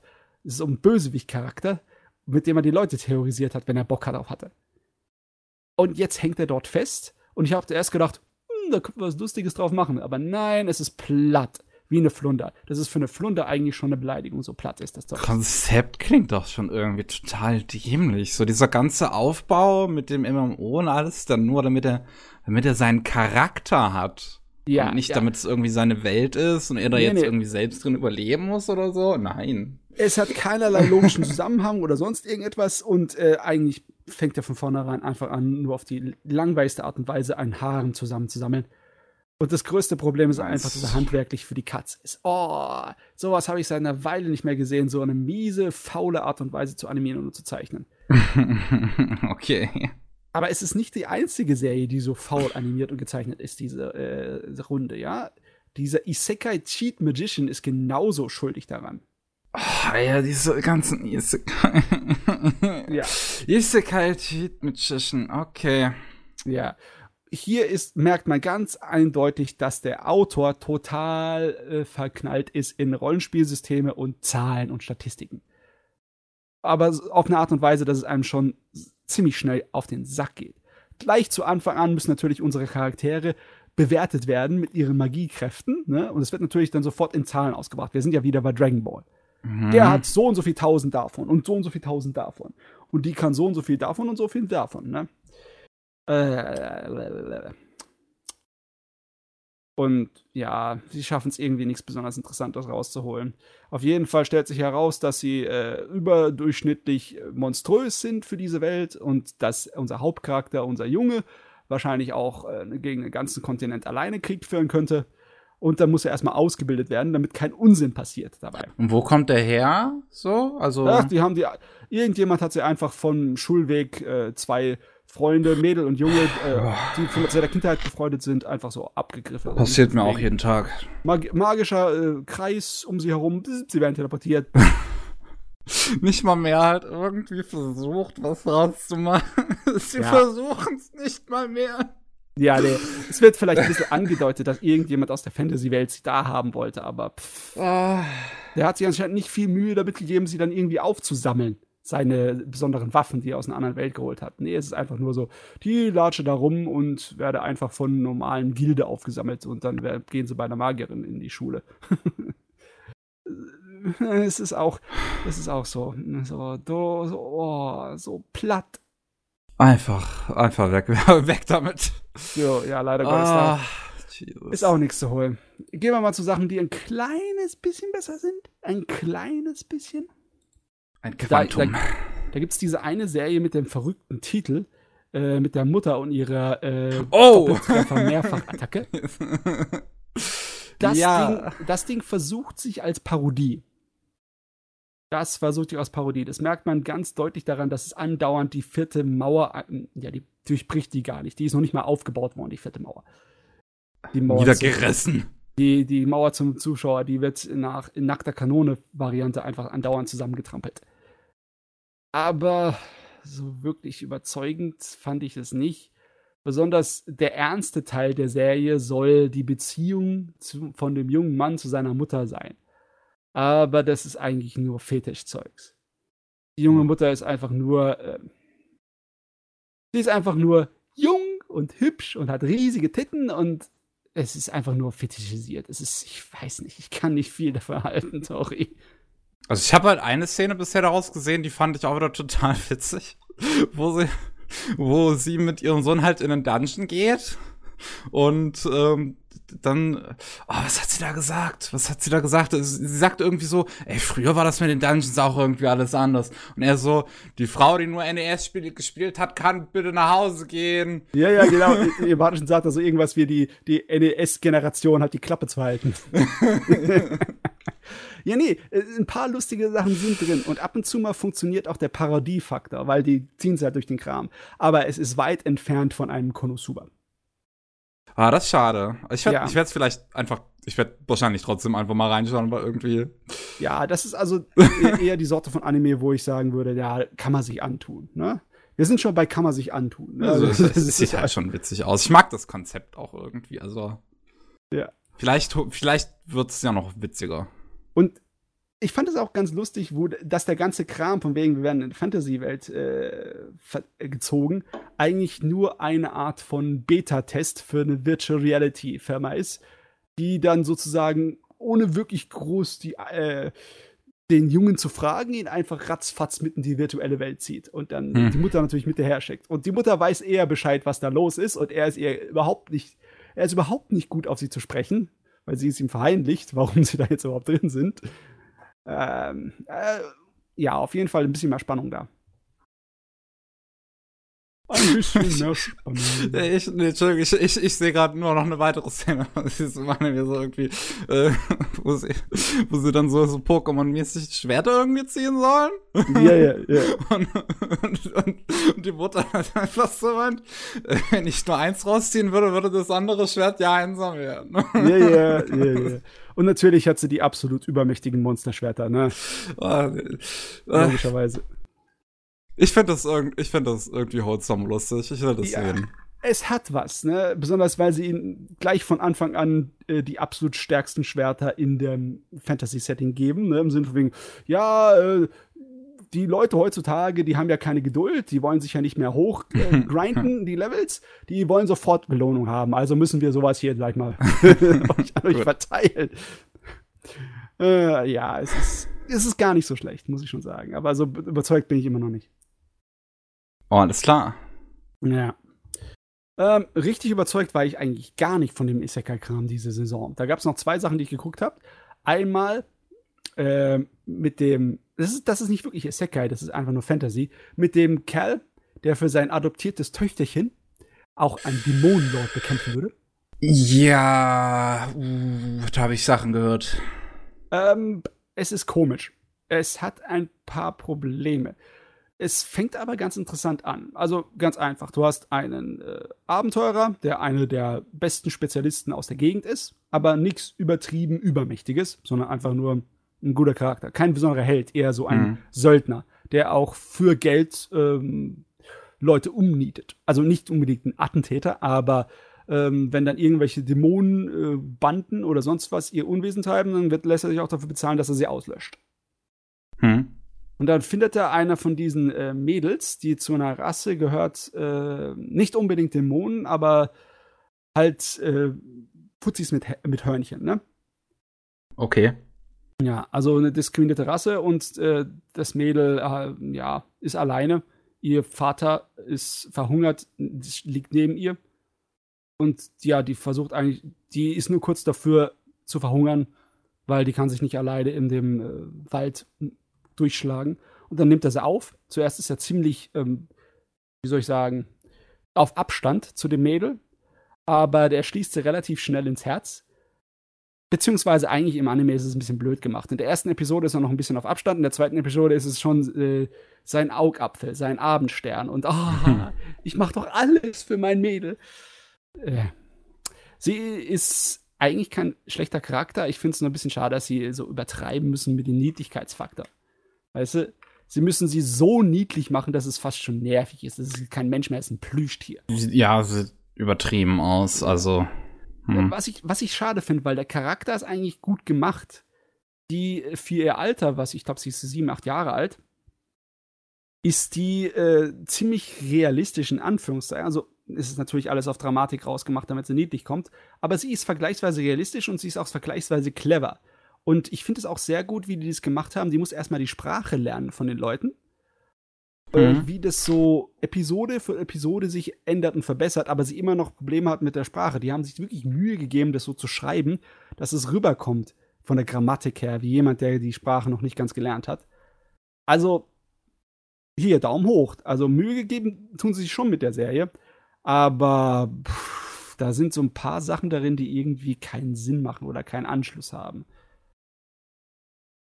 Also zum Beispiel, er ist immer noch äh, sein altes Söldner selbst und der geht auch zwischendurch mal äh, unter raus auf Aufträge und metzelt einfach äh, kalt und gefühlslos Leute rund, ne?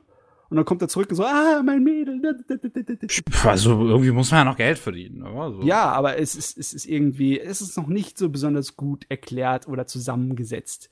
Es, es fehlt, es wird alles ein kleines bisschen gezwungen, Hm. aber ich finde es noch interessant. Es ist noch interessant genug. Es ist noch interessant genug zum Angucken. Ja, ich finde, also ich finde das Konzept interessant auch, muss ich sagen. Und äh, ich bin ja allgemein so ein Zacker für diese, diese, ähm, ja, Aufzieh-Anime so ein bisschen, ne? Sowas wie Usagi Drop oder, ja.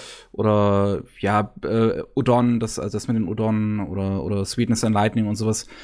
Aber ich habe gehört, dass das so ein bisschen diese die Richtung gehen soll vom Usagi Drop Manga. Der- Ach so, im Sinne von wegen, dass, ähm, ach, ich weiß gar nicht, wie man den Fachbegriff dafür nennt, äh, dass, sie so, dass du sozusagen dir deinen zukünftigen Liebhaber heranziehst. Ja. Also ist zumindest am Anfang in keinster Art und Weise so. Ne? Der, äh, das Mädel ist schlau und das Mädel sieht ihn auch wie ein Vater, wie ein Ersatzvater. Und wenn das wirklich in die Richtung gehen sollte und es ist schlecht gemacht, dann kann man ihm dann immer noch den Schädel einschlagen. Zu Hause dann. Ja. Aber bisher ist es eigentlich noch ganz. Also, das Mädel macht es eigentlich raus, äh, weil die Geschichte von dem Kerl und der Kerl an sich, den kann man auch austauschen. Wen interessiert das? Beziehungsweise zumindest ist es ja für mich langweilig. Er sieht doch ziemlich langweilig aus, also. Ja. Beim Character Design haben sie jetzt nicht unbedingt viel Mühe gegeben, muss man mal so sagen. Na, naja. Auf jeden Fall ist es nicht schlecht. Was habe ich? Eine Sache habe ich noch geguckt und zwar Arifureta, Commonplace to World's Strongest.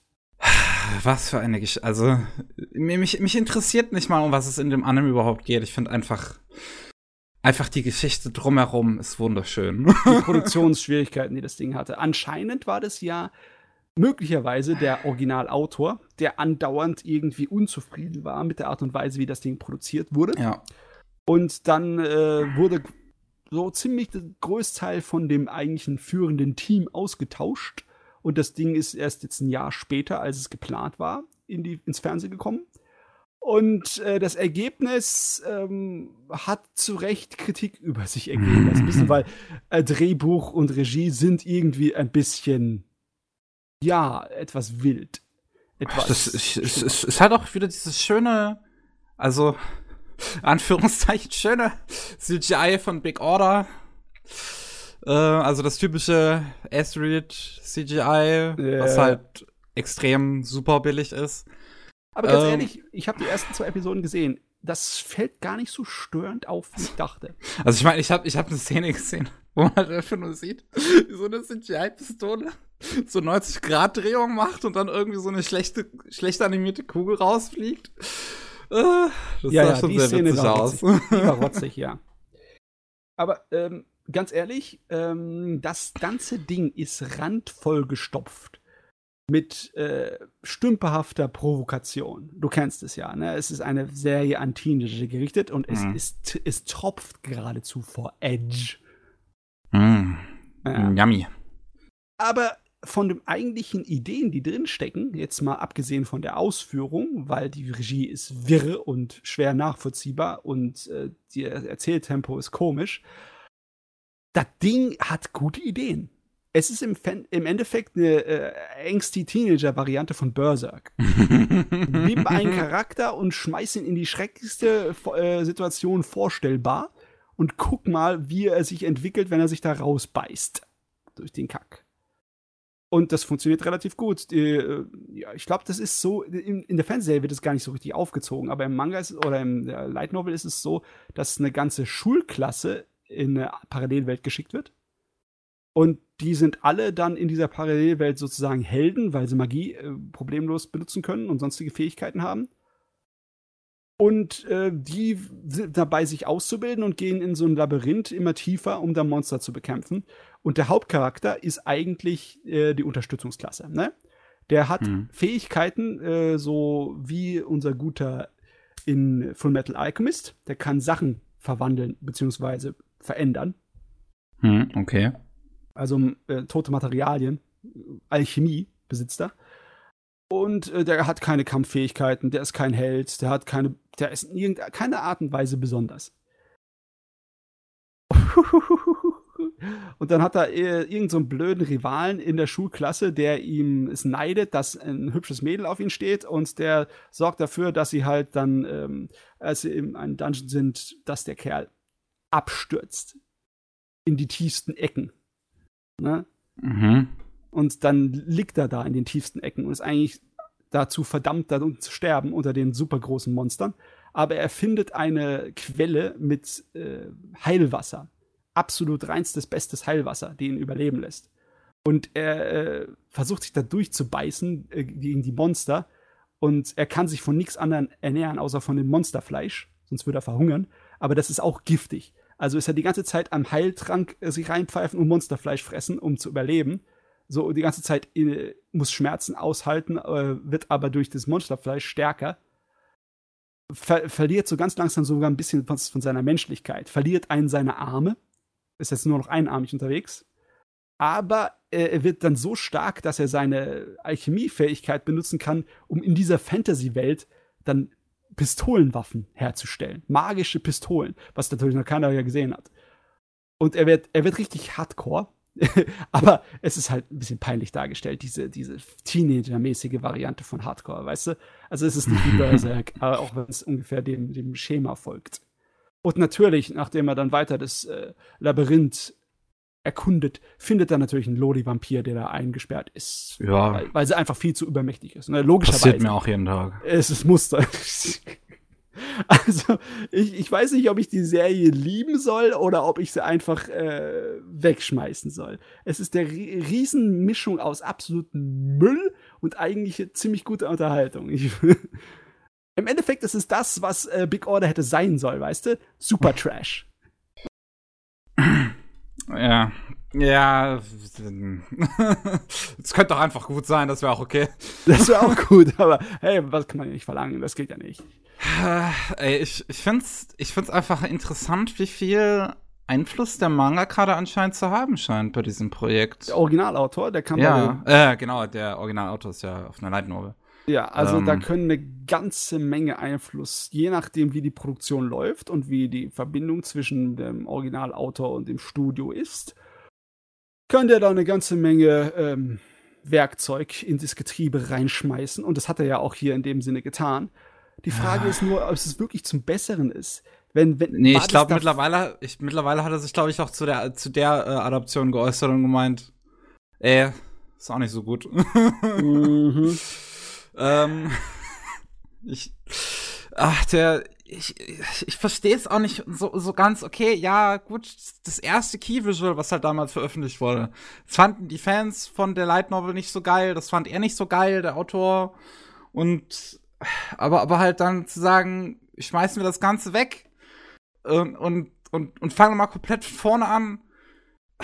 Also, mh, nicht, nicht so eine gute Idee. Ich meine, du hast bereits Geld für dieses eine Projekt ausgegeben, hast bereits Leute eingestellt und alles Mögliche. Und dann wirfst du das alles weg.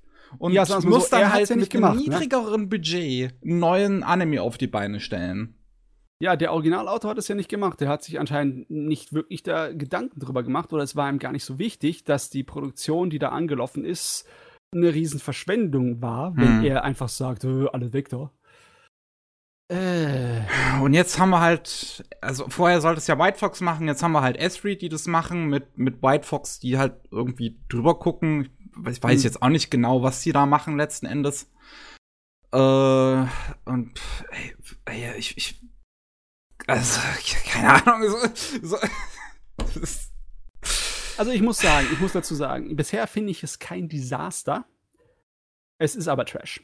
Auch wenn es unterhaltsam ist, es ist Trash. Aber ich glaube nicht, ich weiß nicht, ob eine richtig gute Adaption das hätte retten können, weil es ist von Anfang an Teenager extra provokant Trash. ich hätte das zumindest besser verkaufen können. Ja, aber naja, okay. Ja.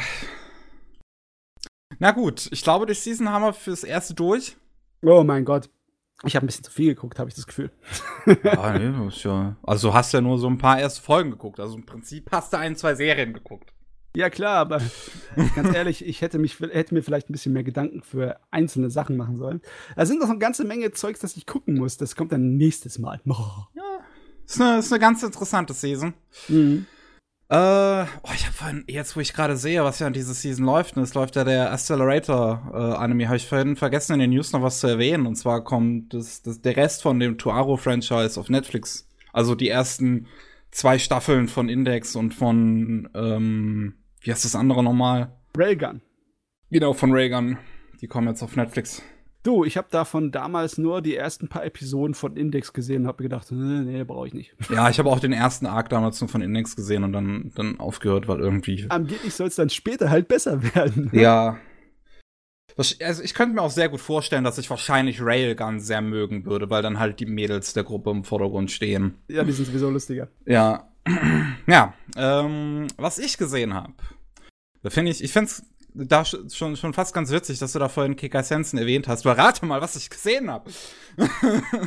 ich habe die erste und zweite Staffel von Blood Blockade Battlefront beziehungsweise Kikai Sensen gesehen. Du hast die zweite Staffel dann noch mitgeguckt. Ne? Ja. Ähm, die erste ah. hat es ja zum Glück noch nach Deutschland geschafft. Mhm. Die zweite dann leider nicht mehr, weil die erste sich halt hierzulande extrem schlecht verkauft hat. Äh, da musste ich dann äh, auf, auf äh, die englische Fassung zurückgreifen. So, also ich habe ja. nur die erste Staffel gesehen, aber ich glaube, du kennst ungefähr so meine Meinung, ne? Ich mag das Ding zwar sehr, aber ich bin immer noch etwas stark enttäuscht, dass die Serie so viele Einzelepisoden hat und weniger so einen großen Faden durchzieht und dass mehr die Welt ausgearbeitet wird, sondern wird eher auf so facettenhafte kleine Geschichten sich konzentriert, was ich nicht so ganz der Fan bin von. Also in dich in dem Fall zumindest. Also ich hatte damit kein Problem zum Beispiel. Also ich bin, ja, ich bin ein riesiger Fan von Ria Matsumoto, muss ich sagen. Es ist eine fantastische Regisseurin und ich liebe Kyoso Riga, was sie halt vorher gemacht hat. und ähm, einfach dann halt äh, Blood Blockade Battlefront zu schauen, es fühlte sich wie das gleiche an. Es fühlte sich einfach an wie Kyoso Giga Runde 2. Und ach, also, also die erste Staffel wirklich wundervoll. ich finde, ich, also ganz ehrlich, ich, ich glaube, von all dem, was ich bisher gesehen habe, ist es, glaube ich, der beste Shonen, so, den ich halt so in all den Anime, die ich gesehen habe, auch, ne, so, so gesehen ja, habe. er hat einige Pluspunkte für sich, ne? Zum ersten Mal ist der Autor des Original-Mangas Yasuhiro Naito, der Yasuhiro Naito, der Trigon-Mensch. Und mhm. der äh, war ja auch fertig, bevor die Serie angefangen hat auszustrahlen im japanischen Fernsehen. Ah, ja, das stimmt. Ja. Und somit hatte sie äh, die gute Gelegenheit auf gutes Material zurückzugreifen, da was rauszumachen. Ja. Ja, also ey, ich, ich muss sagen, ich finde ähm, dieses ganze Setting allein schon finde ich super interessant. Das spielt in äh, New York in Hale Salem's Lot und äh, das, äh, da sind halt äh, die Menschenwelt und die ja, Unterwelt sozusagen, le leben da halt gemeinsam. Und wir, wir verfolgen unseren Protagonisten Leonardo Watch, der äh, das Götterauge besitzt, womit er halt ähm, ja sehen kann, was andere tun und ähm, die wahre Natur von Dingen erkennt. Genau, die wahre Natur von Dingen erkennt. Und er tritt der Geheimorganisation Libra bei, die halt ja für Ordnung in Hell Salem's Lot sorgen, was dann halt äh, relativ episodisch passiert, wie es Matze eben schon sagte, mhm. dass man halt jede Episode eine ähm, neue Bedrohung für Hell Salem's Lot hat. Und ich finde aber, dass, dass es das halt wirklich gut macht, so ein bisschen. Also, also du hast, du hast zum einen so einen wirklich guten äh, Plot, der sich im Hintergrund durch das Ganze durchzieht und halt die ganze Auflösung davon ist. Puh, die letzte Episode ist gut. Ähm, ja. Aber auch die einzelnen Episoden finde ich so sind echt sind wirklich viele gute dabei. So, also, da sind eine Menge gut dabei. Ich finde besonders einen cool, äh, wo er sich mit so einem, äh, wie heißt es nochmal? So ein Pilzmonster befreundet. Ja, die ist richtig gut. oh, das Ende davon war auch richtig schön. Mhm. äh, ich, ich finde, es sticht halt besonders auch durch, durch Ria Matsumotos Art und Weise heraus, weil sie ist sie ist kreativ, sie hat einen cleveren Kopf und ihre ähm, Inszenierung ist irgendwie was sehr Einzigartiges. Das Tempo ist, ist schnell, die Art und Weise, wie sie schneidet, ist, wirkt teilweise recht inkonsequent, aber ergibt dann, ergibt irgendwie ein großes gesamtes Bild, das dann irgendwie noch was dann Sinn ergibt. Ja, man muss aber aufpassen. Äh, das kann ein bisschen wirr sein und man kann das Gefühl haben, als würde man einfach abgehängt werden von dem. Ja, ja, das war auch schon bei Close to Giga nicht anders. Ja. Ähm, und es ist, das, das, das Ding, es wirkt halt irgendwie total verkopft. Und das mag ich auch daran. so ist, an sich ist ja, sind ja die einzelnen Stories sind, äh, nicht so kompliziert. Nee. Aber wie es das Ganze halt präsentiert, ist halt, ist halt fantastisch. es, man könnte schon sagen, es ist so ein bisschen Style over Substance.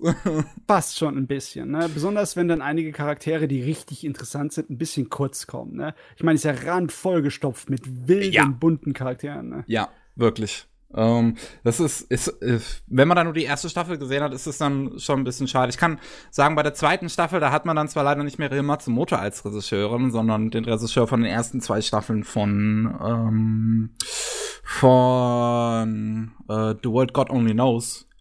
Mm. Ähm, okay, okay, okay der das stilistisch zwar nicht ganz so interessant macht, aber was die zweite Staffel dann gewinnt, ist, dass die einzelnen Stories wesentlich persönlicher werden. Also okay. du hast dann nicht mehr Geschichten, in denen es irgendwie um wirklich einen Bösewicht geht, der jetzt die ganze Stadt bedroht, sondern es geht eher um Probleme im Leben von diesen Menschen.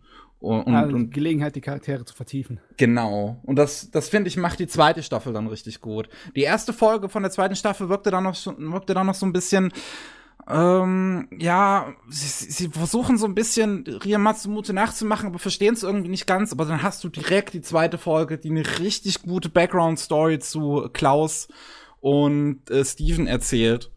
Mhm. Die, also das, das ist, glaube ich, auch eine der besten Folgen von der ganzen Serie allgemein. Die ist richtig, richtig gut.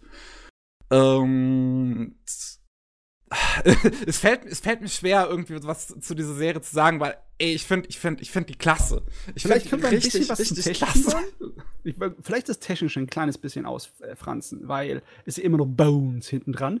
Und ja. besonders die erste Staffel ist aufgefallen durch besonders die Szenen von unserem guten alten Yutaka. Ne? Ey, das, ist, das verliert sich auch in der zweiten Staffel auch nicht, muss man dazu sagen. Also Yutaka Nakamura, meine Fräse. so. Da sind einige richtig gute Szenen dabei. Also, als ich damals die, damals, äh, gut, es ist jetzt halt ein paar Wochen her, aber als ich die erste Folge gesehen habe, hatte ich so Gänsehaut am Ende, weil mhm. die, die ist ja wirklich richtig darauf aufgebaut, sich so halt hart zu catchen, weil du hast halt diesen richtig guten Opening-Song läuft dann am Ende von Bump ähm, of Chicken mhm. und du kriegst halt die richtig geilen Yuta Nakamura-Sequenzen da am Ende der ersten Folge und das ist einfach, oh, oh mein Gott. Und auch die zweite Staffel fängt auch auf eine sehr ähnliche Art und Weise dann an. Da hast du direkt ähm, in der ersten Episode wirft sie dann gleich den Yutaka Nakamura nochmal entgegen. Und mhm. ah, das ah. Ist, ist, fantastisch. Aber man muss auch sagen, abseits von Animationen ist das Ganze auch Background-Porn pur. Das hat richtig gute Hintergründe. Ach, moi, moi, moi. Hintergründe, eigentlich die Hintergründe, die haben eigentlich bessere Technologie verdient als das, was wir jetzt im Moment benutzen in Anime. Weißt du, ich, du kennst mich, ich, ich schwärme ja immer noch für die analogen Medien, aber es ist einfach Fakt, dass wenn du ein handgezeichnetes Ding hast, einen handgezeichneten Hintergrund mhm. und ihn dann mit Filmmaterial abdichtest, du hast halt eine Farbbreite und eine Kontrastbreite, die gigantisch ist, ja die ist, die wird ja eingeschränkt erstmal, weil man es durchs Schneiden muss es auf 12 Bit runterkomprimiert werden. Das war auch damals so. Die Schneidmaschinen, die konnten das nicht in dem Original Farb- und Kontrastmaterial von dem Filmmaterial verarbeiten. Kann mhm. man nicht. Aber du hast halt von einer viel höheren Qualität runterkomprimiert, was man dann auch gemerkt hat und gesehen hat. Und jetzt wird halt Anime immer noch in 8-Bit hier produziert. Ne? Und das ist nicht ein kleiner Unterschied zwischen 8 und 12-Bit. Ne? Äh, das sind äh, riesige Potenzen. 8-Bit 17 Millionen Farben, 10-Bit eine Milliarde Farben, 12-Bit 40 Milliarden Farben und Kontrast. Und äh, das ist ein Riesenunterschied, ja? Ja, schon. Und wenn du halt nur digital produzierst, deine Hintergründe, ne, und nur in 8-Bit, dann äh, könnte es noch so gut sein. Es ist einfach, es fehlt halt einfach noch ein kleines bisschen Seele im Vergleich zu dem, was man machen könnte. Ja, ist schon ein bisschen, bisschen schade. Ja. Also man, man, man merkt, dass die äh, Hintergründe auch hier in der Serie jetzt nicht so nicht so ganz strahlen, wie sie könnten. Alle ein bisschen, bisschen grau wirken. Ja, das Grau merkt man. Um, ne? aber das ist normal, aber, das ist die digitale ja. Produktion halt. Ich finde sie trotzdem ist, äh, erstaunlich gut gezeichnet. Die ganze Stadt ist richtig gut in Szene gesetzt. So, ja, muss man natürlich. einfach mal sagen. Oh, die digitale Welt hat so viel geile Hintergründe produziert, wenn ich mich alleine an Mushishi, die Serie, erinnere. Meine Fresse. ja.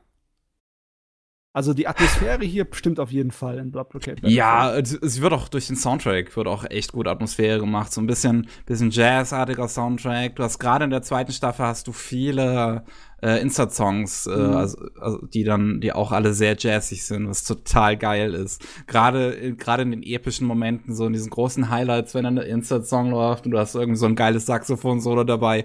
Uh. Äh, ich finde den Abspann von der ersten Staffel immer noch, der ist mein Liebling. Echt? Den Ja, find ich habe ich hab in der zweiten Staffel zwar noch nichts gesehen, aber der Abspann, wo sie alle da tanzen, ist doch geil. Ja, ey, das ist gut gemacht. Ich finde das O- Opening halt ziemlich cool. Also den Bump of Chicken Song finde ich schon echt gut. Und gerade wenn er dann in der letzten Folge ne typisch Shonen-mäßig während, während dem großen Finale spielt. Mm, geiler Stoff. ähm, aber ja, jetzt bei der zweiten Staffel hast du dann halt ein Opening auch von Unison Square Garden, also die halt hier das Ending von der ersten Staffel gemacht haben. Das ist leider, Ja. finde ich, nicht, nicht ganz so hype, leider. Dafür ist das Ending der zweiten Staffel richtig gut. Da hast du, Okay. ähm, da hast du Dauka und Nakamura, die auch das Opening für Space Dandy gemacht haben. Ah, Es ist fantastisch. Cool. ja, muss ich mir mal reinziehen. ja, also die zweite Staffel verliert wirklich nicht viel. Sie ist, sie ist ein bisschen anders, aber man, ich finde jetzt so, wenn man nicht genau darauf achtet, so, wenn man nicht so, nicht so ein Fanboy von Matsumoto ist, wie ich zum Beispiel, dann wird man den Unterschied vielleicht erst gar nicht merken. Mhm. Ähm, aber ähm, ich, ich habe ihn schon deutlich gespürt, so dass es halt einfach nicht mehr ihre Art und Weise ist, zum Beispiel auch zu schneiden oder oder äh, Bildposition. Bildposition ist äh, etwas. Genau, Bildkomposition. Etwas, was Ria Matsumoto extrem gerne macht, ist, äh, sind die Hauptfiguren äh, unten Mitte zu platzieren. In vielen ihrer Shots. Mhm. Was immer sehr interessant ist. So, dass es gerade noch so, ganz oft, dass es so ein bisschen am Boden abschneidet. Das muss aber nicht unbedingt sein. Aber so, dass, dass der Hintergrund riesig wirkt im Kontrast zu den Figuren. Im Endeffekt dann äh, so eine Perspektive nachgeahmt, so eine Froschperspektive, dass Hm. wir die Kamera hochgucken. Und das, das ist zum Beispiel in der zweiten Staffel dann nicht mehr so ganz drin. Es fehlt, also was, was auch zum Beispiel fehlt, ist immer dieses, ähm, äh, äh, dieses Interface quasi, was dann aufploppt, wenn irgendein neuer Charakter oder so vorgestellt wird. Ja, ja, okay. ähm, diese, diese, diese ganzen Namen und alles, was dann und die Details, die dann so irgendwie dazustehen. Das, das wird in der zweiten Staffel so quasi schon fast zum größten Teil vergessen, bis dann plötzlich das in der letzten Folge dann mal, äh, in der vorletzten Folge dann mal gemacht wird. Aber da ist auch tatsächlich witzig, was sie dann da gemacht haben. Weil da hast du dann eine Figur, eine einzige Figur, die du auch vorher eigentlich schon kennst, wo dann zu ihr alles nochmal eingeblendet wird. Und dann zoomt die Kamera raus, aber das Interface bleibt genau an der gleichen Stelle. So als wäre das ein Teil der Welt.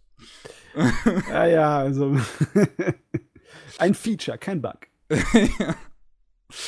ähm, ich, ey, was ich, was ich an der Serie halt auch einfach mag, ist, ich, das habe ich ja schon, schon vorhin so ein bisschen versucht auszudrücken, aber das ist auch nicht nur ähm, wegen Matsumotos Stil, sondern das ist allgemein diese Welt und diese Geschichten darin erzählt werden. Es ist halt so extrem over the top und was für Kreaturen in dieser Serie drin vorkommen und wie, ja, wie, wie, wie kreativ diese ganze Serie einfach allgemein ist. Das Ja. finde ich einfach fantastisch daran. Das fühlt sich so, so frisch an, so, so anders als zu anderen schonen Serien einfach. Ganz ehrlich, äh, mein Problem einfach war halt, dass es dann zu groß war, die Explosion. Ich wurde richtig überwältigt. Ich, man wird ja überflutet mit dem Kram. Und dann ist nicht viel hängen geblieben, weil es halt einfach alles so kurz kam. Ich weiß nicht, ich, Mann. persönlich hatte ich das Problem jetzt nicht, aber ich habe auch Yoso Giga gesehen. ja, ey. Und auch, auch das Ende der ersten Staffel ist, glaube ich, aber mein persönliches Highlight von der ganzen Serie, weil, ey, es wäre halt kein Ria Matsumoto Anime, wenn nicht die ganz, wenn nicht das Ende der Welt in der letzten Folge bevorstehen würde. So, Hm. das, Muss sein. ey, es, oh, das, das sind so viele gute Shots in dieser letzten Episode drin. So, Das, äh, es, es ist auch wie bei Kyosu Giga wieder, dass das einfach die letzte Folge Screenshot, Screenshot, Screenshot, Screenshot. oh, ich kann es nur empfehlen, ganz ehrlich. Gibt's, äh, die erste Staffel gibt's auf Netflix. Ähm, die deutsche Synchro ist tatsächlich auch ganz okay. okay. Äh, aber das sind, ey, als ich dann die zweite Staffel auf Japanisch ähm, auf, mit, mit englischen Untertiteln geguckt habe, muss ich schon sagen, ey, da sind auch so viele gute japanische Sprecher drin. Es ist echt schwierig, da das Deutsche dann, dann, dann mehr zu empfehlen, weil halt der japanische Cast ist halt schon Mhm. stark. Eine Bombe nach der anderen. Gut, aber die zweite Sache, die ich dann noch gesehen habe, Yes. und ähm, die hat mich nur ein bisschen weniger aus dem Hocker gehauen, aber die hat mich immer noch gut mitgenommen, ist äh, die Legende von Prinzessin Kaguya. Kaguya Hime, ah, der Ja. letzte Film vom großen Altmeister. Isao Takata. Ja. Ähm, den hatte ich jetzt hier schon länger rumliegen und ich dachte, es wurde endlich mal Zeit. Ich wollte damit nach dem ganzen Scheiß, der am Donnerstag passiert ist, mich eigentlich eher entspannen, weil ich gehofft hatte, es ist ein etwas ruhigerer Film. Und ich meine, letzten Endes ist es auch ein sehr langsam erzählter Film, aber meine Fresse, das ist das Ende. Uff. Ähm, ich habe ja den Film noch nicht gesehen, ich kenne aber die äh, Geschichte, die dazu Grunde liegt. Ich habe die in der Universität äh, kräftig durchgenommen in ihren verschiedenen Varianten. Und das ist jetzt natürlich spoilermäßig. Ich kann dich nicht einfach so fragen, äh, endet's wie die Originalgeschichte? Du wirst wahrscheinlich die Original ich kenne die Originalgeschichte auch nicht, von Nee, daher. Ich weiß halt, dass Fall- es halt irgendwie auf so einer äh, Originalgeschichte irgendwie aus dem 10. Jahrhundert basiert oder so. Ja. Das ist mir. Endet's auch so ein bisschen Science-Fiction-mäßig? Oh, das könnte man tatsächlich sagen, ja. Okay, dann hat es wahrscheinlich das, äh, es ist ziemlich nah dran wahrscheinlich am Ende vom Original. Das weiß ich Okay. jetzt nicht, aber es, es endet schon, also Das es endet schon sehr anders, als der Rest des Films ist. Das ist nicht so, das ist gut, das kann man so sagen, ohne groß zu spoilern. Jetzt, Ja. äh, Das große Ding an dem Film ist ja sein wunderbarer Zeichenstil. Ne? Ja. Also diese, Kom diese Kombination aus Wasserfarben und Kreidezeichnungen, ey, die ist schon echt gut gemacht. Also das auch, auch wie das Ganze, wie die Animationen dann funktionieren, finde ich tatsächlich echt interessant. Es, man merkt, dass es alles ein bisschen stotterner ist, weil es wahrscheinlich echt, weil es wahrscheinlich einfach schwierig ist, so zu zeichnen. Ähm, aber wenn dann die großen Animationsmomente so kommen, dann, dann, dann wirkt es schon echt gut. Du musst schon mal überlegen, äh, vor Digitalen hätte man so einen Film mit Glasplatten machen sollen müssen. Man hätte auf die Glasplatten zeichnen müssen. Oh, Da, okay. hat- da gibt's, da gab's, da habe ich auch eine Menge geile Sachen gesehen. Da kann man richtig coole Effekte machen. Und zwar, du kannst ja eine ganze Menge Glasplatten untereinander und übereinander machen. Und Mhm. dann kannst du die äh, mit Mechanik, kannst du die links und rechts bewegen und Ah, und ja. runter. Und so das haben sie bei alten Disney-Filmen gemacht. ja. Und äh, da habe ich einige Animationskünstler aus dem äh, osteuropäischen Raum gesehen, die damit absolute Meisterwerke gemacht haben. Die haben dann nicht nur mit den ganzen verschiedenen Glasplatten eine ganze Menge coole Effekte erzeugt, sondern die haben auch bei der Animation selber haben die dann das Gemalte verwischt und in die nächste Animation übergegangen. Weißt du, die haben nicht Okay. einfach ein gezeichnetes Bild ins nächste eingezeichnete Mhm. Bild, sondern sie haben sozusagen, du hast den Zeichenvorgang gesehen in der Animation, was natürlich super steil, äh, genial ist.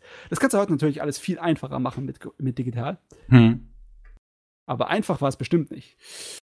Ja, das Ja. glaube ich auch nicht. Nee, das ist ja, da kannst du nicht einfach so etwas zeichnen, was später dann mit Vektoren oder sonst irgendwas einfach nachgebessert oder verändert werden kann, sondern das muss ja alles mit den Pinseln, die du dir gebastelt hast, direkt im Zeichenprogramm so stimmen, um es dann äh, in ein Animationsbild äh, zu verwandeln. hm. Also das war bestimmt ein Arbeitchen. Hui, hui. Ja, ähm, worum es in dem Film auf jeden Fall mal geht, könnte man kurz für unsere Zuhörer erklären, die es vielleicht nicht wissen. Ja, ja. Ähm, es geht um zuerst einen alten Mann, der äh, halt äh, Bambusschneider ist und äh, eines Tages im Bambuswald da eine kleine Pflanze aus dem Boden kommen sieht, wo äh, eine, eine, ja, winzig kleine menschliche Person drin ist. Und, und er halt so, so sagt, "Uff, das ist eine Prinzessin, sie ist wunderschön. Und ähm, als er dann halt mit ihr nach Hause kommt, wird sie dann plötzlich zu einem Baby. Also zu Mhm. einem richtigen Baby, so, wie, wie, wie, wie, halt Baby halt aussieht. So. Ja. und ähm, und die wächst allerdings sehr schnell, ähm, wird sehr schnell zu einer Jugendlichen und die lebt halt zuerst so auf dem Land, ne, da so ihr ganz normales Leben. Und der Bambusschneider findet währenddessen halt äh, eines Nachts noch Gold in einem der Bambusse und dann noch Kleider. Und denkt sich dann so, ihr Schicksal muss es sein, eine Prinzessin zu werden und versucht dann halt, ähm, oder was heißt versucht? Mit dem Gold kann er sich ganz einfach eine riesige Villa irgendwo in der Stadt kaufen und ähm, dort geht dann das Leben von Kaguya, wie sie ab dann genannt wird, weiter. ich weiß nicht, mehr zu sagen wäre jetzt vielleicht schon ein bisschen, bisschen zu viel. Es gibt viele Varianten von der Originalgeschichte. Zum einen gibt es eine, die ist rein, randvollgestopft mit konfuzianischen Lehren und Gleichnissen, wo sie dann Okay. äh, äh, später auf äh, mögliche ähm, Gemäler steht, äh, Gem- Gemahle trifft. Also Leute, die sie heiraten wollen. Hm. Und äh, jeden von denen gibt es eine andere Aufgabe, die sie erfüllen sollte. Und das sind dann äh, buddhistische Gleichungen für verschiedene Moralvorstellungen und so ein Kram. Aha. Aber ich denke mal, die werden sowas nicht reingesteckt haben, oder?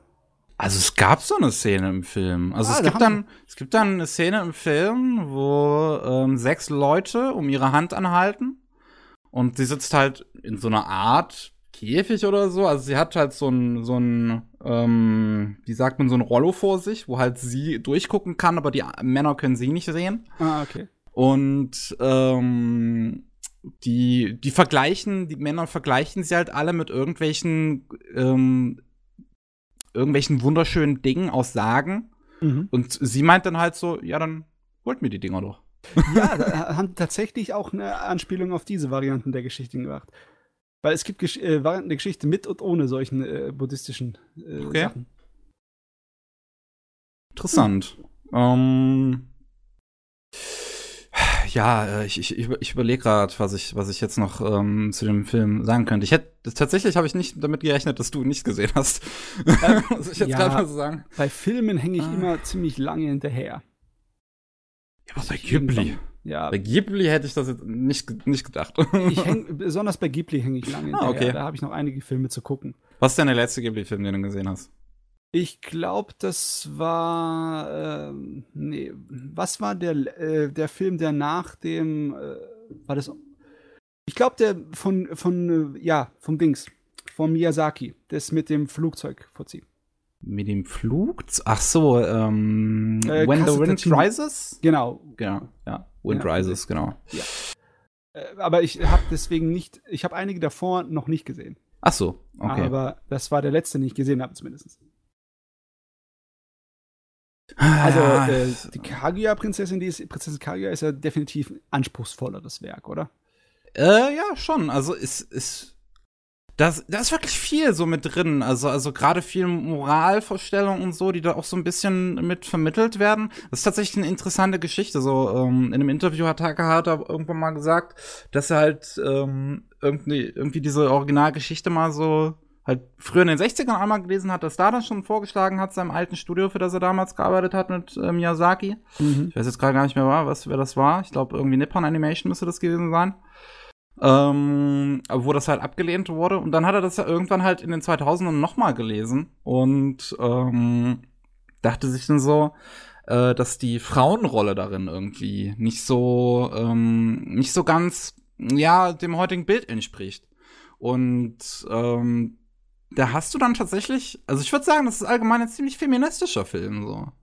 Der, es gibt, also auch gerade dieser ganze Teil dann mit den, ähm, mit den Männern, die um ihre Hand anhalten, wird äh, stark auf toxische Maskulinität äh, so angespielt, so ein bisschen. Und wie, wie die alle, wie die alle versuchen, sie halt einfach nur als einen, einen weiteren Schatz ne, zu betrachten, als Ja, einen ja, weiteren genau, Gegenstand. Ähm, und, und, und dann gibt's auch, das ist auch total genial, diese eine Szene, da gibt's ähm, dann einen von denen, der kommt, also es gibt vorher zwei Leute, die ähm, diesen Gegenstand faken und damit zurückkommen.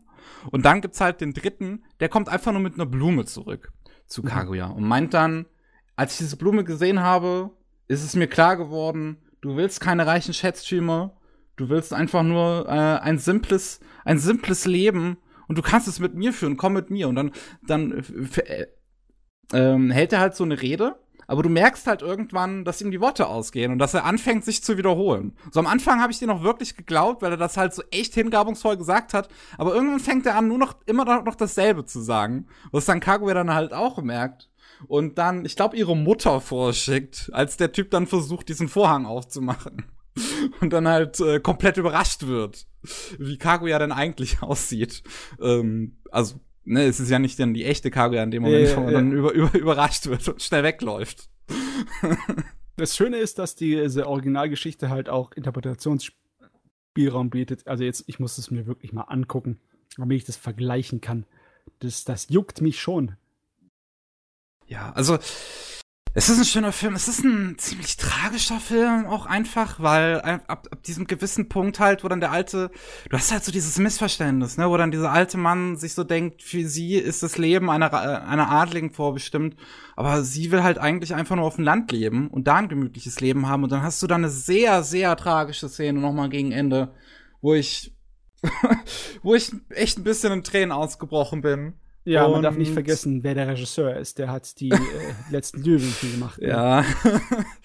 oh, also da, und ähm, wo, wo, sie, wo sie dann halt, also ich will jetzt nicht zu viel sagen, aber es gibt halt eine Szene, wo sie halt am Ende sagt, so wie, wie sie glücklich geworden wäre.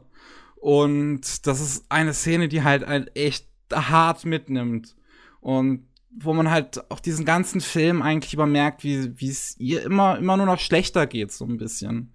So, so, du hast halt diesen ganzen Anfang mit ihrer sehr minimalen Kindheit, wo sie ja kaum was von mitkriegt. Und die Kindheit wird ja eigentlich immer als das Schönste vom menschlichen Leben bezeichnet. Was ja auch schon ziemlich hart ist, dass sie halt dann davon kaum was haben kann. Ähm, und dann wird sie halt in ein Leben gezwungen durch ihren Vater, weil der halt denkt, das wäre das Richtige für sie. Ähm, ein Leben, was, was sie halt nicht haben möchte. Und das Ganze so zu beobachten, der ganze Film bleibt bei einem sehr entspannten und humoristischen Ton bis zum Ende hin, also ne, bis zu diesem letzten Abschnitt, der dann halt etwas tragischer wird, aber aber man merkt halt trotzdem so währenddessen die ganze Zeit, dass die dass Kaguya da nicht so ganz glücklich ist. das äh, ja, es ist, ist nicht unbedingt, es ist nicht unbedingt eine leichte Kost, der Film. Und ich, ich würde auch sagen, umso mehr ich auch darüber nachdenken muss, umso tragischer wird der Film, glaube ich. Weil er, er präsentiert sich halt sehr lustig, aber umso mehr man über diese Geschichte nachdenkt, umso, ja, wie gesagt, äh, tragischer wird sie. Das ist auf jeden Fall ein wichtiges Werk. Ganz wichtig. Nicht nur einfach, weil es der letzte Film von Takahata ist, sondern auch, weil es ist, es ist japanische Kultur, die da drin steckt. Ganz ja. wichtige Geschichte für die ganze japanische Welt. Und es ist, es gibt so viele Trivialsachen, die man dazu sagen könnte zu dem Film. Meine Güte, der war teuer. Oh, okay. Ja. Also, das ist definitiv der teuerste Film, der jemals von Studio Ghibli produziert wurde. Alles klar. Ich glaube, fast 50 Millionen Dollar umgerechnet hat er kostet. Davor war der teuerste, glaube ich, Mononoke Hime, also die Prinzessin Mononoke mit ungefähr mhm. 20 Millionen Dollar umgerechnet. Aber obwohl, das war ja eine komplett andere Zeit, das war 1997. Ich glaube, da muss man auch für Inflation korrigieren. Mhm. Wüsste ich jetzt nicht, wie das rauskommt, aber echt, er müsste teurer gewesen sein. Der hier, der Prinzessin Kaguya. Also, ja, gehört in die Halle der wichtigen Werke, was Anime angeht. Ja, ich glaube auch, also tatsächlich von den ganzen Ghibli-Filmen würde ich sagen, ist das, glaube ich, auch einer so der wichtigsten fast schon, vom kulturellen Aspekt auch, ja. Mm, da kann man sich natürlich jetzt streiten. Ich will, also halt einer, ne? Ich will jetzt ja. nicht sagen der wichtigste, aber auf jeden Fall einer. Ja, definitiv einer der wichtigsten. Ja.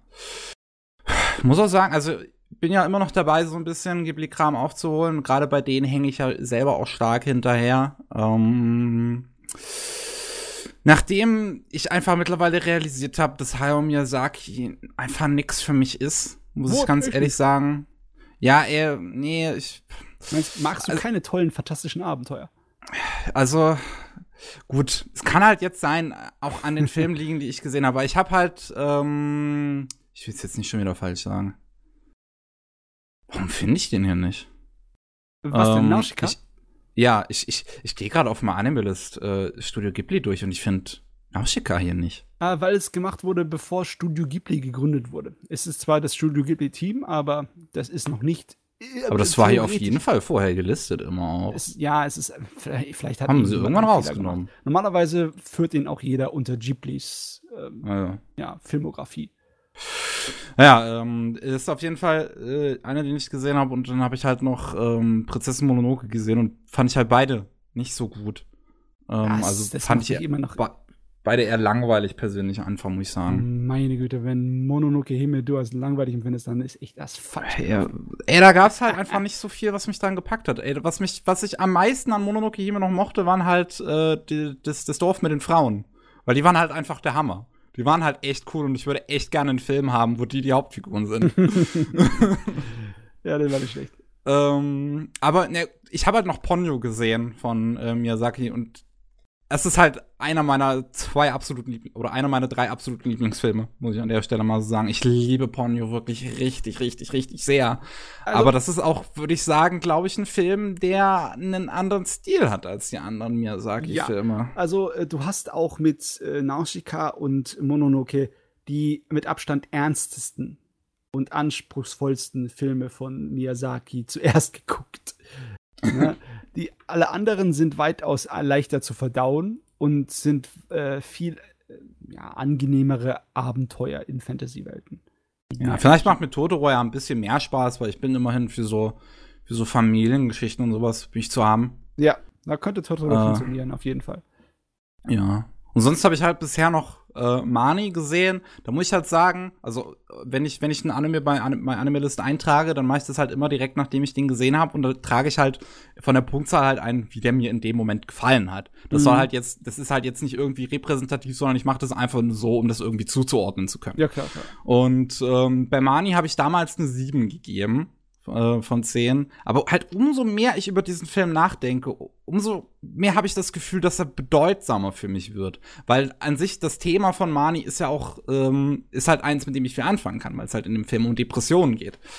Ähm, und ich muss dann irgendwann mal ganz ehrlich noch mal, noch mal schauen. Also gerade in letzter Zeit habe ich noch mal das, das Outro, das Outro-Lied von dem Film gesehen, was halt diesen ganzen Film super gut zusammenfasst und Depression richtig gut ähm, einfach versteht und darstellt. Darf ähm, nicht vergessen, äh, Mani war ja nicht von Miyazaki. Ja, ja, äh, das, deswegen habe ich den nach dem Miyazaki-Film jetzt erwähnt. Das war halt von dem Hiromasa, der dann sein eigenes Studio gegründet hat. Ja, muss ähm, mal Arietti von ihm schauen. Da hat, ja, das hat er bei Ghibli gemacht. Das ist nämlich auch ein guter Film. Ja, ich, vielleicht werde ich demnächst mal im Laufe der nächsten zwei, drei Wochen, wenn wir halt wieder einen Podcast machen, mal äh, Mani nochmal schauen. Ich habe das Buch auch hier. Ich muss es echt mal lesen. Ja. Na gut, gut, gut, gut. Ich glaube, das müsste dann gewesen sein, weil ich, das war auf jeden Fall alles, was ich gesehen habe. Du hast auch schon vorhin deine Season durchgegangen. Was anderes hast du nicht gesehen? Nee, nee, nee, nee. Ich ja, habe okay. Ich hab Sachen vor. Ganz schlimme Dinge, aber darüber kann ich doch nicht reden. Nein, nein. Hm. Ah, ja, habe auch schlimme Dinge vor. Ah, man könnte jetzt so viele Witze daraus machen irgendwie. Nein, nein. Ich habe ich hab vor, noch mehr Gundam zu schauen, aber das brauche ich noch etwas mehr Zeit und Überwindung. Was ist denn gerade das nächste auf deiner Liste? Sag einfach mal kurz. Ähm, wie heißt es nochmal? Turn A Gundam. Ah, da bin ich echt gespannt tatsächlich auf deine Meinung, weil in meiner Anime-Twitter-Bubble ist das Ding einer der beliebtesten Gundam. Ich hab's nach vier Folgen abgebrochen. Hm, Deswegen, ich bin schauen. echt gespannt. Mal schauen, mal schauen, mal schauen. Äh, ja, dann ähm, würde ich sagen, war's das vom 122. Podcast. Yes. Und ähm, wir hören uns beim nächsten Mal. Ich muss an der Stelle nochmal ein Danke an Pikti, der am Anfang dabei war, aber dann halt aufgrund seiner etwas, etwas Schusseligkeit ähm, ähm, die er sich zugefügt hat, äh, leider ähm, bisschen die Kraft dann ausging und er sich lieber ausruhen musste, was Wegen auch völlig verständlich ist. ehrenhaften Verletzung im Krieg gegen die Küchenutensilien. Ja. Ja, ja. und ähm, man hört sich. Jawohl. Bis demnächst. Tschüss.